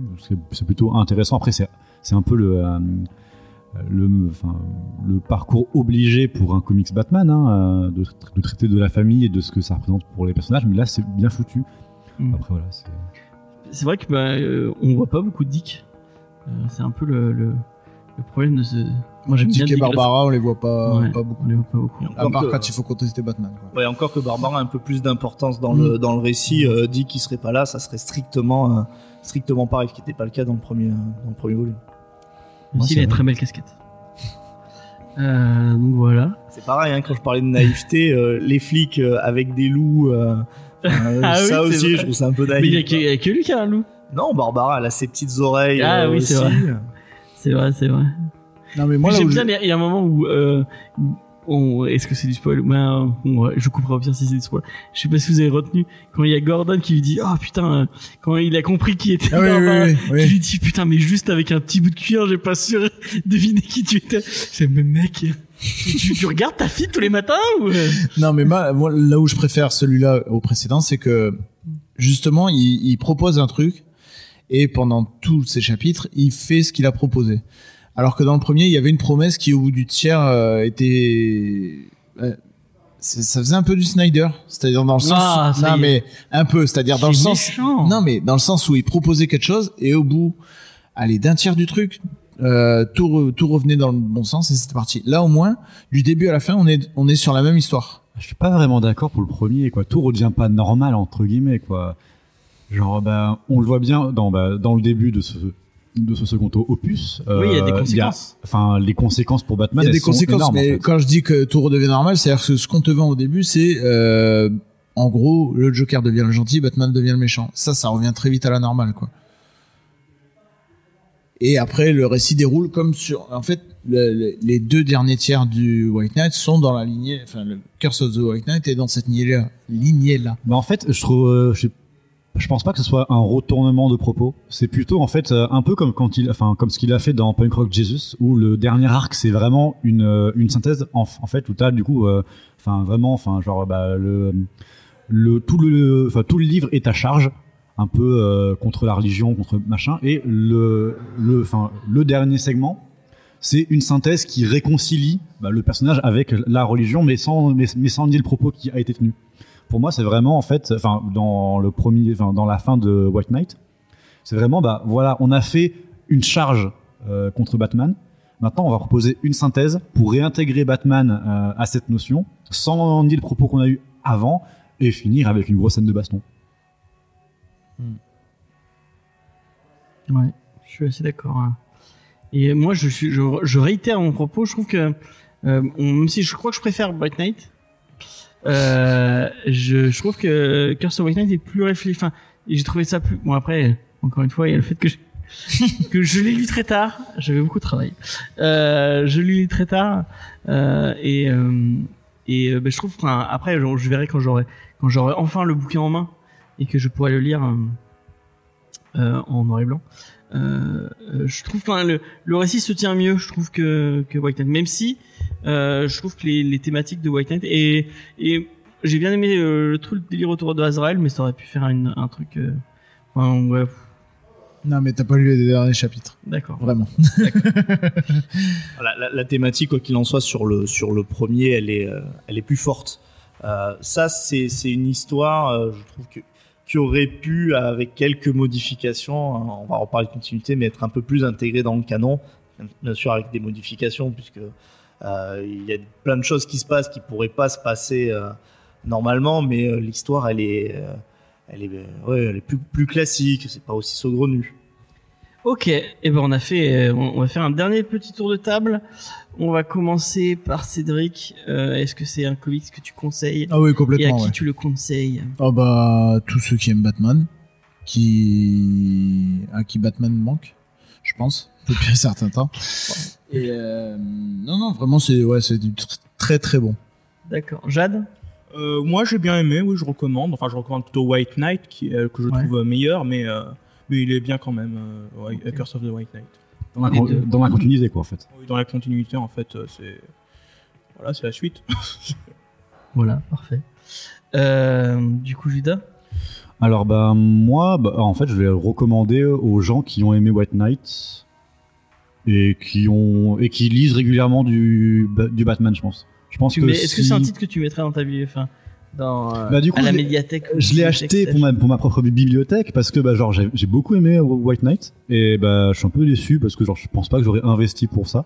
Mais en fait voilà, enfin si on va dire que c'est pas un essentiel, mais si tu lis déjà beaucoup de comics euh, Batman, enfin beaucoup. Si tu lis du, euh, du comics What, euh, Batman et que t'as bien aimé euh, White Knight, franchement ouais lis-le parce que fran- euh, franchement ça va ça va tuer quoi. En plus, il est, je sais pas s'ils sont encore dispo, mais la collection euh, qu'il y avait eu cet été à 80 à 4,90, Mm. il y était dedans. euh, mais je crois que c'est- les premiers qui sont partis. euh, Quand je regardais, euh, ouais, parce que moi je l'ai, je l'ai, je l'ai précommandé. Je suis un pigeon, Il y je l'ai avait, en noir et ça, blanc. il y et avait ça et les Batman de, de Snyder qui étaient partis pas mal aussi. Le cours des hiboux Ouais. c'était parti assez vite.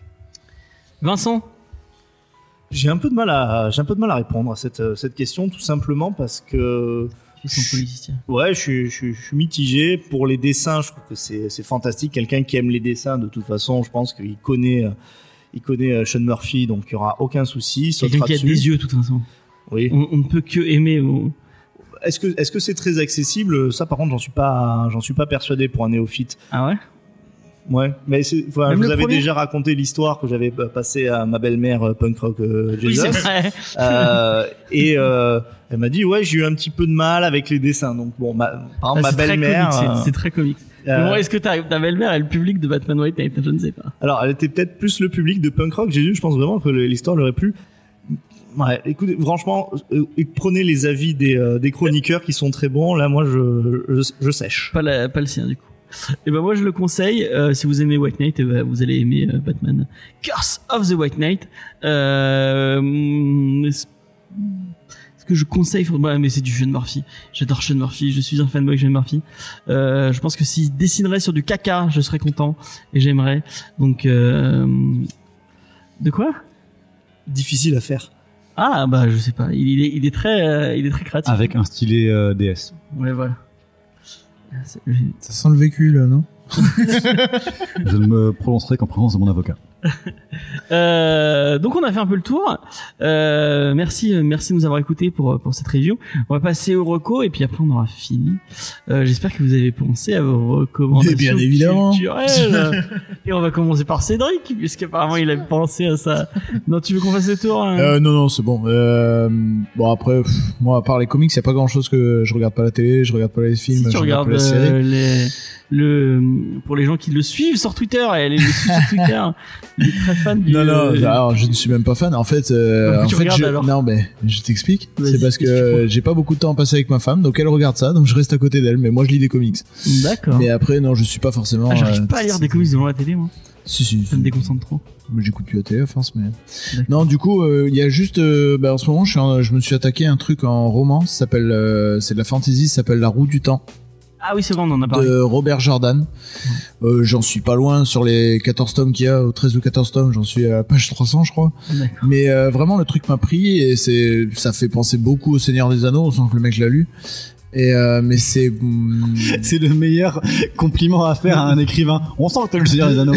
ouais, non, mais oui, parce que l'histoire, bon, l'histoire euh, débute euh, en gros pareil, quoi. C'est un petit village. Il y, a, il y en a un qui, il y a une espèce de Gandalf qui, enfin, c'est, Il y en a un qui est une petit, qui, a Gandalf. des, qui, a- qui est pieds nus. c'est une Gandalf pour le coup qui débaroule et, et le village se fait attaquer et les trois mecs doivent se barrer parce que bon, c'est les élus. Donc c'est un peu le même délire. D'accord.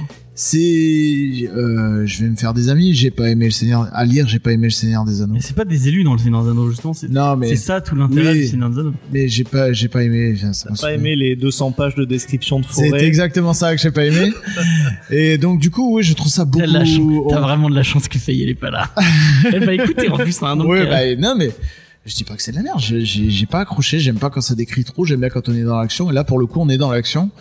Et il y a quand même du, du texte. Bon, il y a 14 tomes, donc euh, il y a, je pense qu'il y, a- il y a une histoire à raconter derrière. Mais euh, pour l'instant, j'ai trouvé ça vraiment très sympa. Ouais, c'est vraiment un bon page turner en fait. hein, en ouais, fantasy, complètement. Ouais. Et pour la fantasy, pour moi, c'était pas gagné parce que ça fait pas longtemps que je m'y suis mis et euh, vraiment, ça, c'est très très sympa. Et t'as fini le sorceleur Le sorceleur, j'ai fini le tome 3, je lis pas tout d'un coup. Ah, je crois que t'allais tout lire. ouais. Non, non, non.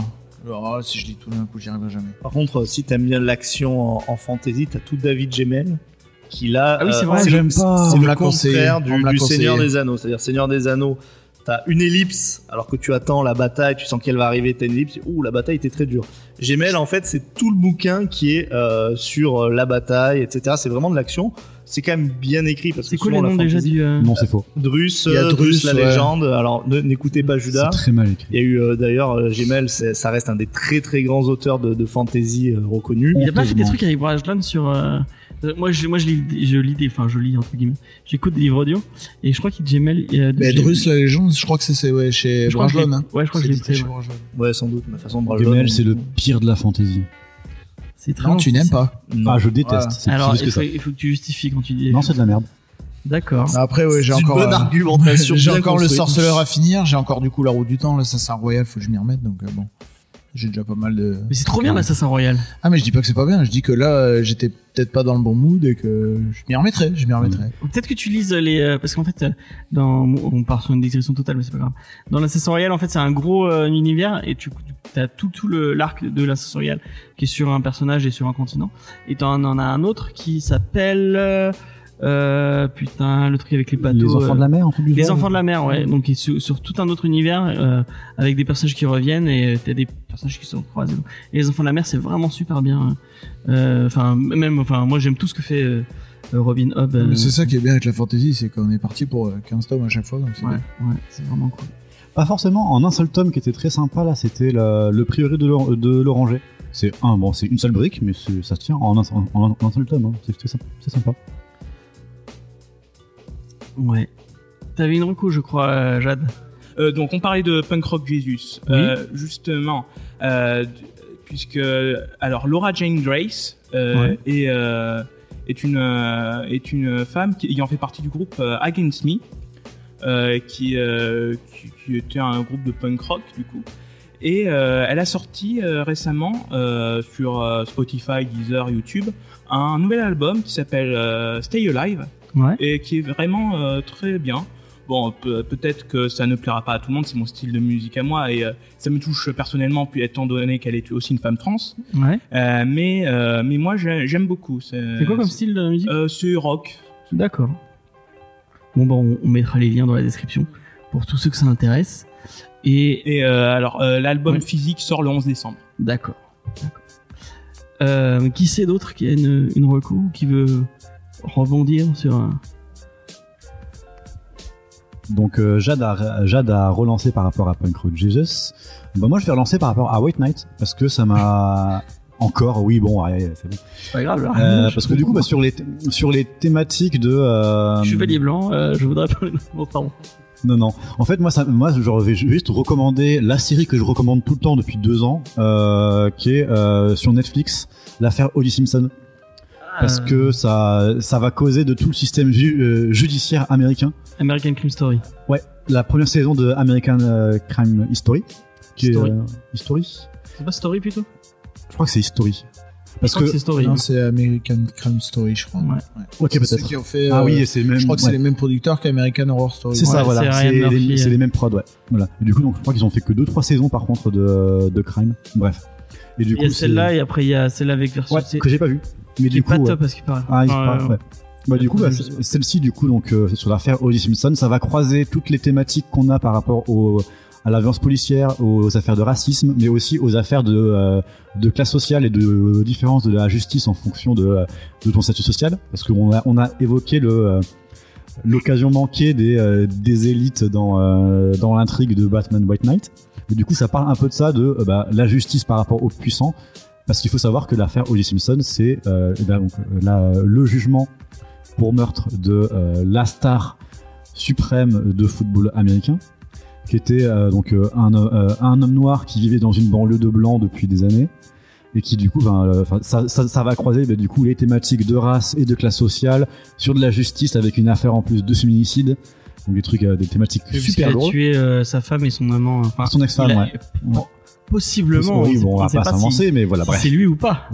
bien sûr.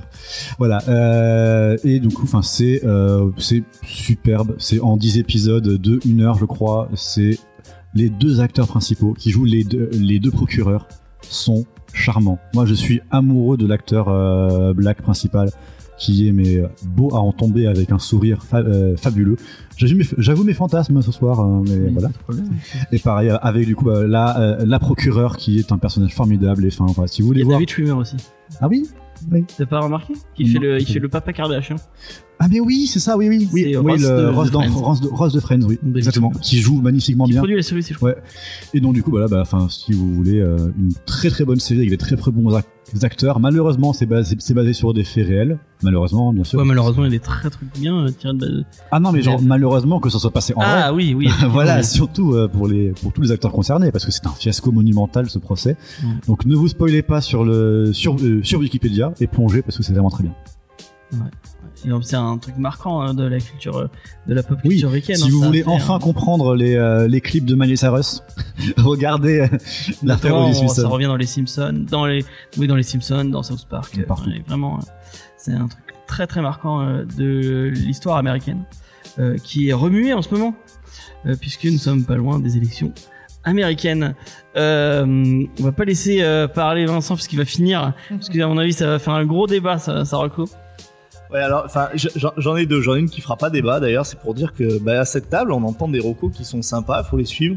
Là, moi, la celle que j'avais entendue, c'était. Faut pas de- la suivre parce qu'elle est nulle, c'est ça? Ah non, au contraire, euh, on m'avait dit euh, Cobra Kai. J'ai Ah, regardé Cobra Kai et je trouve ça euh, génial. C'est-à-dire que là, je ne décroche pas de, de Cobra Kai. C'est super intéressant d'avoir le point de vue, deux points de vue différents. Ouais, c'est bien l'idée, bien. Euh, même de, de quand il raconte en fait euh, les événements qui sont passés de son point de vue. euh, c'est trop marrant. euh, c'est c'est super intéressant. Donc, si vous avez aimé Karate Kid, hein, bien entendu, la suite Karate Kid, ça c'est bravo. T'as pas expliqué du coup. Oui, alors c'est euh, la suite de, de, euh, de Karate, Karate Kid. Euh, vous allez suivre donc. Le vrai Karate Kid, pas celui avec Jackie Chan et le fils de Ouais, Will et, Smith. et Ja- Jared? Jared, euh, ouais, Jared Smith, ouais. Ouais, Jared Smith.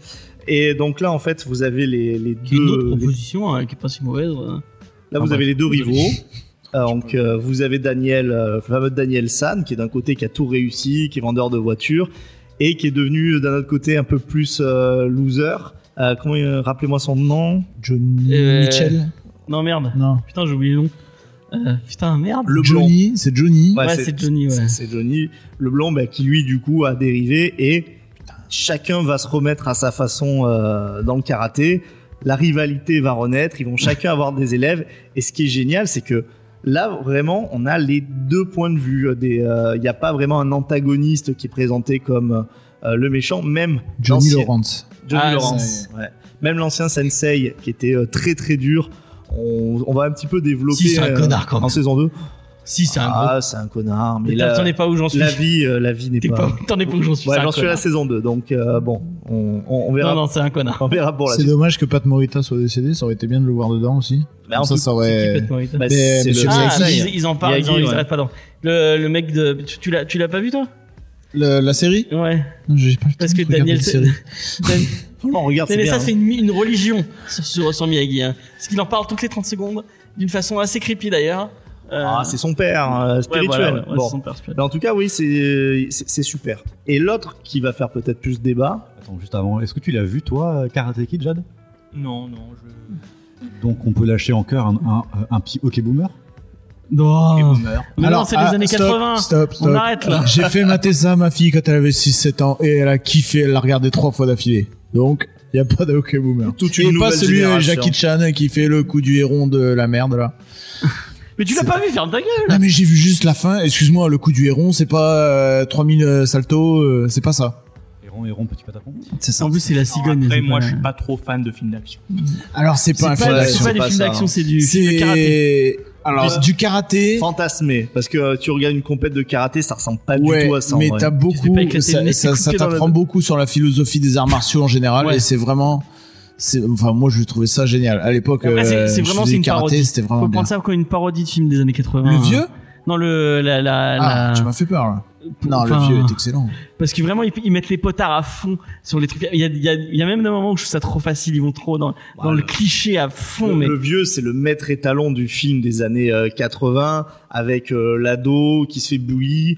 Euh, c'est c'est vraiment qui est. du. euh, Merde, c'est le son genre. Hein, non. Euh, bon, j'oublie. Pas grave. Mais oui, non, c'est vraiment le teen movie euh, Ouais, matiné mais avec je- du Rocky, c'est génial. Moi, j'adore. Ouais, hein. mais ouais, moi aussi j'adorais enfin toutes ces, ces questions philosophiques, c'est-à-dire que le mec veut faire du karaté parce qu'il se fait exploser la gueule et qu'il en a marre, et au final il apprend toute une philosophie, une façon de réfléchir. Et euh, non, vraiment, faut le regarder. Ouais, J'avais pas vu beaucoup d'années 80, monsieur. Faut le mais donc regarde les films de vraiment Jean-Claude Cobra Kai. Du Vous coup. inquiétez pas. Ouais, si j'ai le temps, je vais. Mais franchement, je pense que ça te plaira, euh, Cobra Kai. Pas la cible, je pense pas. C'est drôle. Franchement, c'est drôle. Donc peut-être que, enfin, je sais pas si elle aime les séries drôles, mais Ouais, C'est- ouais. C'est tendre aussi, je trouve. Enfin, c'est euh, c'est super bien. Alors, est-ce qu'on lance le débat ou pas? Ou est-ce que Non, vraiment c'est un peu tard, on- on le fait pour la prochaine fois? Oh, ouais. De toute façon, on en a fait une émission déjà, donc on, On en parle. on, on en parle. Non, c'est pas vrai. Euh, merde, j'avais une reco, j'ai oublié. C'est quoi le Putain, je suis con. Euh, bah moi, ma reco, c'est euh, aller sur la chaîne YouTube, puisqu'il y a un reco BD qui est sorti euh, avec euh, Vincent, euh, Le Diane. mec en recours recommande sa chaîne, ça bah va ouais, bah ouais. C'est ma vidéo, je fais ce que c'est ma, Oh c'est mon émission, je fais ce que je veux. Alors nos comptes Twitter, c'est Euh, donc, euh, donc ma vidéo est très très, elle est très très cool. Il y a pas assez de moi dedans d'ailleurs, mais c'est pas grave. Donc on a, on a tourné avec Vincent et Diane. Euh, on vous parle de trois BD euh, très très cool. Euh, et euh, allez, allez la regarder, allez la liker, allez commenter, partager tout ça. Euh, et puis, euh, bah, j'ai pas pensé à une reco, donc je vais pas faire de reco. Euh, ma reco, ça va être non. Euh, bah moi je recommande pas The Boys parce qu'en fait tu voulais parler de The Boys.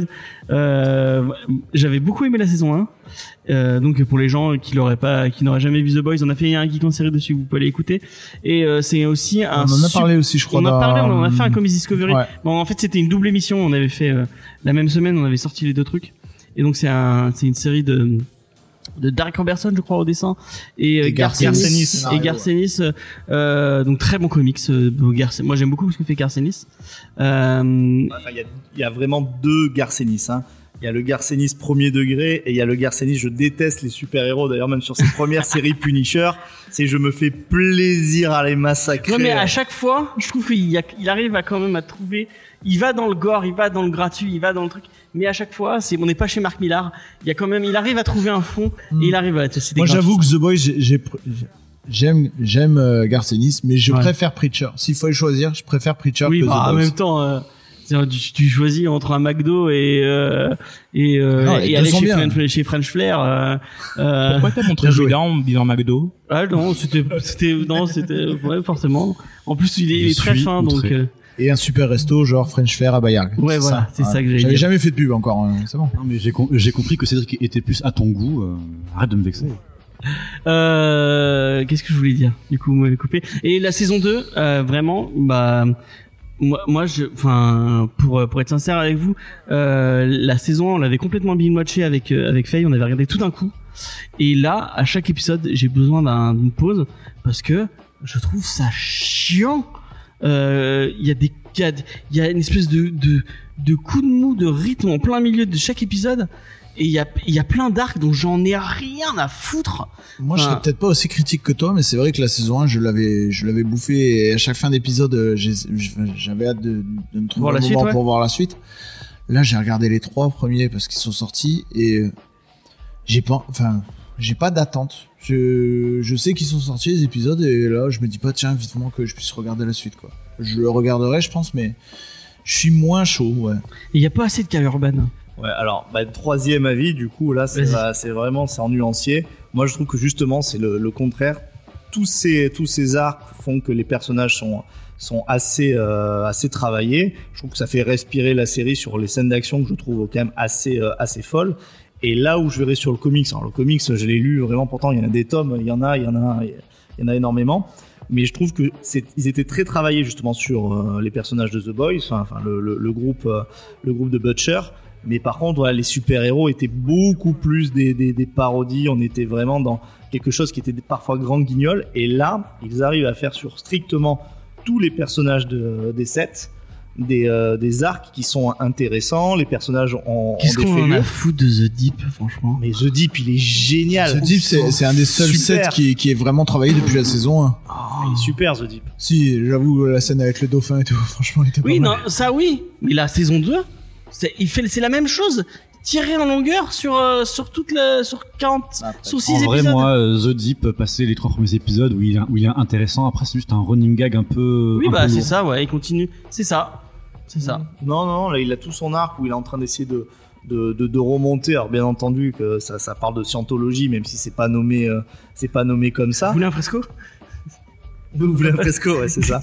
Euh, mais, enfin, moi, je trouve que Ils The donnent, à, Deep, ils donnent à, bo- à boire à tout le temps. Ils, ont, ils sont avec des canettes. Ils sont tout le temps en train de donner des canettes à tout le monde. ouais, on sait pas ce qu'il y a dans ces canettes. Il y aura peut-être un truc. à mon avis, oui, il y a un truc. Mais, euh, mais en tout cas, ce qui est sûr, c'est que The Deep, ils arrivent quand même à, le- à le, à le montrer comme un personnage. Alors, je sais pas si on peut spoiler le tome 1 de The Boys, mais où ils sont tous justement bah, à bah, violer, euh, violer Stella euh, d'une certaine manière. Là, c'est concentré sur The Deep, donc c'est vraiment le sale type. Et le développement fait que le personnage est quand même assez intéressant. Il est complètement déglingué. euh, et des fois, même, on a, on a peut avoir de la sympathie Encore, ça c'est marrant, mais Stella et Yugi, c'est chiant. Ça tire en longueur. C'est là, Yugi, il y a Oh. une scène dans le comics qui est phénoménale. Oui, mais tu vois, le comics. Avec le nez, c'est ça? Non, avec le, hum, euh, comment dire, leur premier, leur premier Zeba, Ouais, où plus- Butcher débarque chez, chez, chez Yui après. Ouais, ouais. Enfin bref, lisez comics hein, plutôt, parce que Ouais, vraiment, moi, cette saison 2, je la, je- moi, j'ai vraiment du mal. J'ai vraiment beaucoup, beaucoup de mal. Bah, moi, encore une fois, j'ai vu juste la saison 1 et c'était trop bien. Et donc, euh, je. Ouais, mais la saison 1 est vraiment à me bien. lancer dans la saison 2. La saison 1 est vraiment bien, et je, Ouais. je trouve qu'elle dénote Tu par me diras. rapport. hein. Tu me diras. Oh. En vrai, je pense que je vais remontrer la saison 1 à mes colocs. Parce qu'elle est vraiment cool. C'était mon projet de voir euh, la saison 1 déjà. Et bah, Allez, regardez la saison 1. deal. En plus, c'est Carl Urban, donc vraiment, euh, mec, voilà. Il, il va, il va nous urbaniser euh, jusqu'à. Il, jusqu'à a- la- il avait un prénom, euh, le Frenchie. Enfin, d'ailleurs, le Frenchie dans, la- dans le comics, on savait même pas si c'était vraiment Frenchie, t'es complètement Non, fou. il s'appelle le français, c'est tout. Voilà, là, là, il a un prénom. Ouais, il a un prénom. Il a un bon fran- C'est un peu- prénom de boomer. C'est un peu décevant d'ailleurs. Non, moi j'aime. Enfin bref. D'ailleurs son son son truc euh, bon, son flashback est nul chiffre. Je trouve ça nul. Bon bref. Et puis enfin le, le perso qui fait qui fait Homefront, il en fait des caisses. Enfin bref, je vais arrêter de, de taper sur sur The Boys. Il y a sur, sur Homefront, euh, même le, le Homelander, Euh, tu veux dire? Non, euh, pas Homefront, euh, oui euh, il y, a, il y a Stormfront qui est euh, la fille, la oui, nouvelle. Ah, euh, le- Homelander, le protecteur. hein, Et le, le Homelander, protecteur Homelander, il, il est génial. Il est vraiment super. il- Je pense que c'est dans le cahier des charges d'en faire des cases. Enfin, quand tu vois dans le comic, c'est le même. Vraiment, ils l'ont bien trouvé. Franchement, ça. Oui, il est bien trouvé, mais il, il, y a- il fait un truc avec ses lèvres. Il est tout le temps en train de se pincer comme ça là. Et à chaque fois, il, il fait tout le temps cette tête avec un, on dirait qu'il va se chier dessus tout le temps. Parce qu'il veut Ah. du lait. Ah, ah, ce délire, ah, ce kink avec le lait, c'est immonde. No Avec spoil. la- avec- No spoil, no spoil. Non, mais avec la fille, la, la- la- l'amoureuse de Marty McFly, quand même, c'est abusé. C'est- Ah merde, ah bah oui, d'accord. Ouais. Eh oui. Ok. Ça m'a dégoûté Ah, de voir vous ça. allez voir, il y a un kink, il a un kink avec le lait. et Il y a des scènes, mais enfin, mais après le fait, de- C'est juste malaisant, quand, ouais. quand tu le revois, juste, ju- juste il boit un verre de lait, tu dis ah, c'est dégueulasse. C'est là, c'est les, les produits laitiers des sensations pures. Ouais, voilà. Euh, bon, on a fait un peu le tour de, ce- de cette émission euh, et de. de Et ce- t'avais dit que t'éviterais le débat The Boys, mais c'est toi qui Ouais, t'es lancé ouais, quand même. hein. c'est moi qui l'ai lancé, c'est moi qui l'ai lancé. Mais c'est, enfin, de toute façon, c'est, c'est toujours pareil. Euh, la semaine prochaine, on vous parle de Invisible euh, Kingdom. Euh, j'ai oublié les auteurs, mais c'est euh, édité par Sainte, euh, la sacro-sainte Karen Berger, euh, donc euh, la, la, la déesse des comics. Euh, pour moi, tu ne sais pas qui est Karen Berger? Non, non, mais je vais écouter. Et bah, sache que c'est C'est euh, ça qui a, qui a fait Vertigo, en gros. Ah, ouais, c'est grâce à elle qu'on a Alan Moore, qu'on a eu Neil Gaiman, qu'on a eu euh, tout, euh, tous les tous ces auteurs Les Anglais, magnifiques. hein. Voilà. Les fables qu'on a eu. Ouais. Blazer. Euh, bon bah on retrouve la semaine prochaine. Euh, vous pouvez nous retrouver sur tous les réseaux sociaux Facebook, Twitter et Instagram. Vous pouvez retrouver Cédric sur son Instagram euh, comics Cédric Comics? Cédric Comics, ouais. Ouais où il, où il fait des petits il pose des petites petites reviews de, de comics. Euh, je sais qu'on peut retrouver Jade sur son Twitter hein, si je dis pas de Euh, bêtises. Jade L. Ouais, je mettrai dans la, si tu veux, je mettrai dans l'article où les gens aillent lire euh, ce que tu, ce que tu écris. Pareil, toi aussi, t'es actif plus sur euh, Twitter? Alors moi pour l'instant, euh, Sur rien. j'ai des projets en cours, mais genre je vous préviendrai quand ça sortira. D'accord, on, on sera prévenu.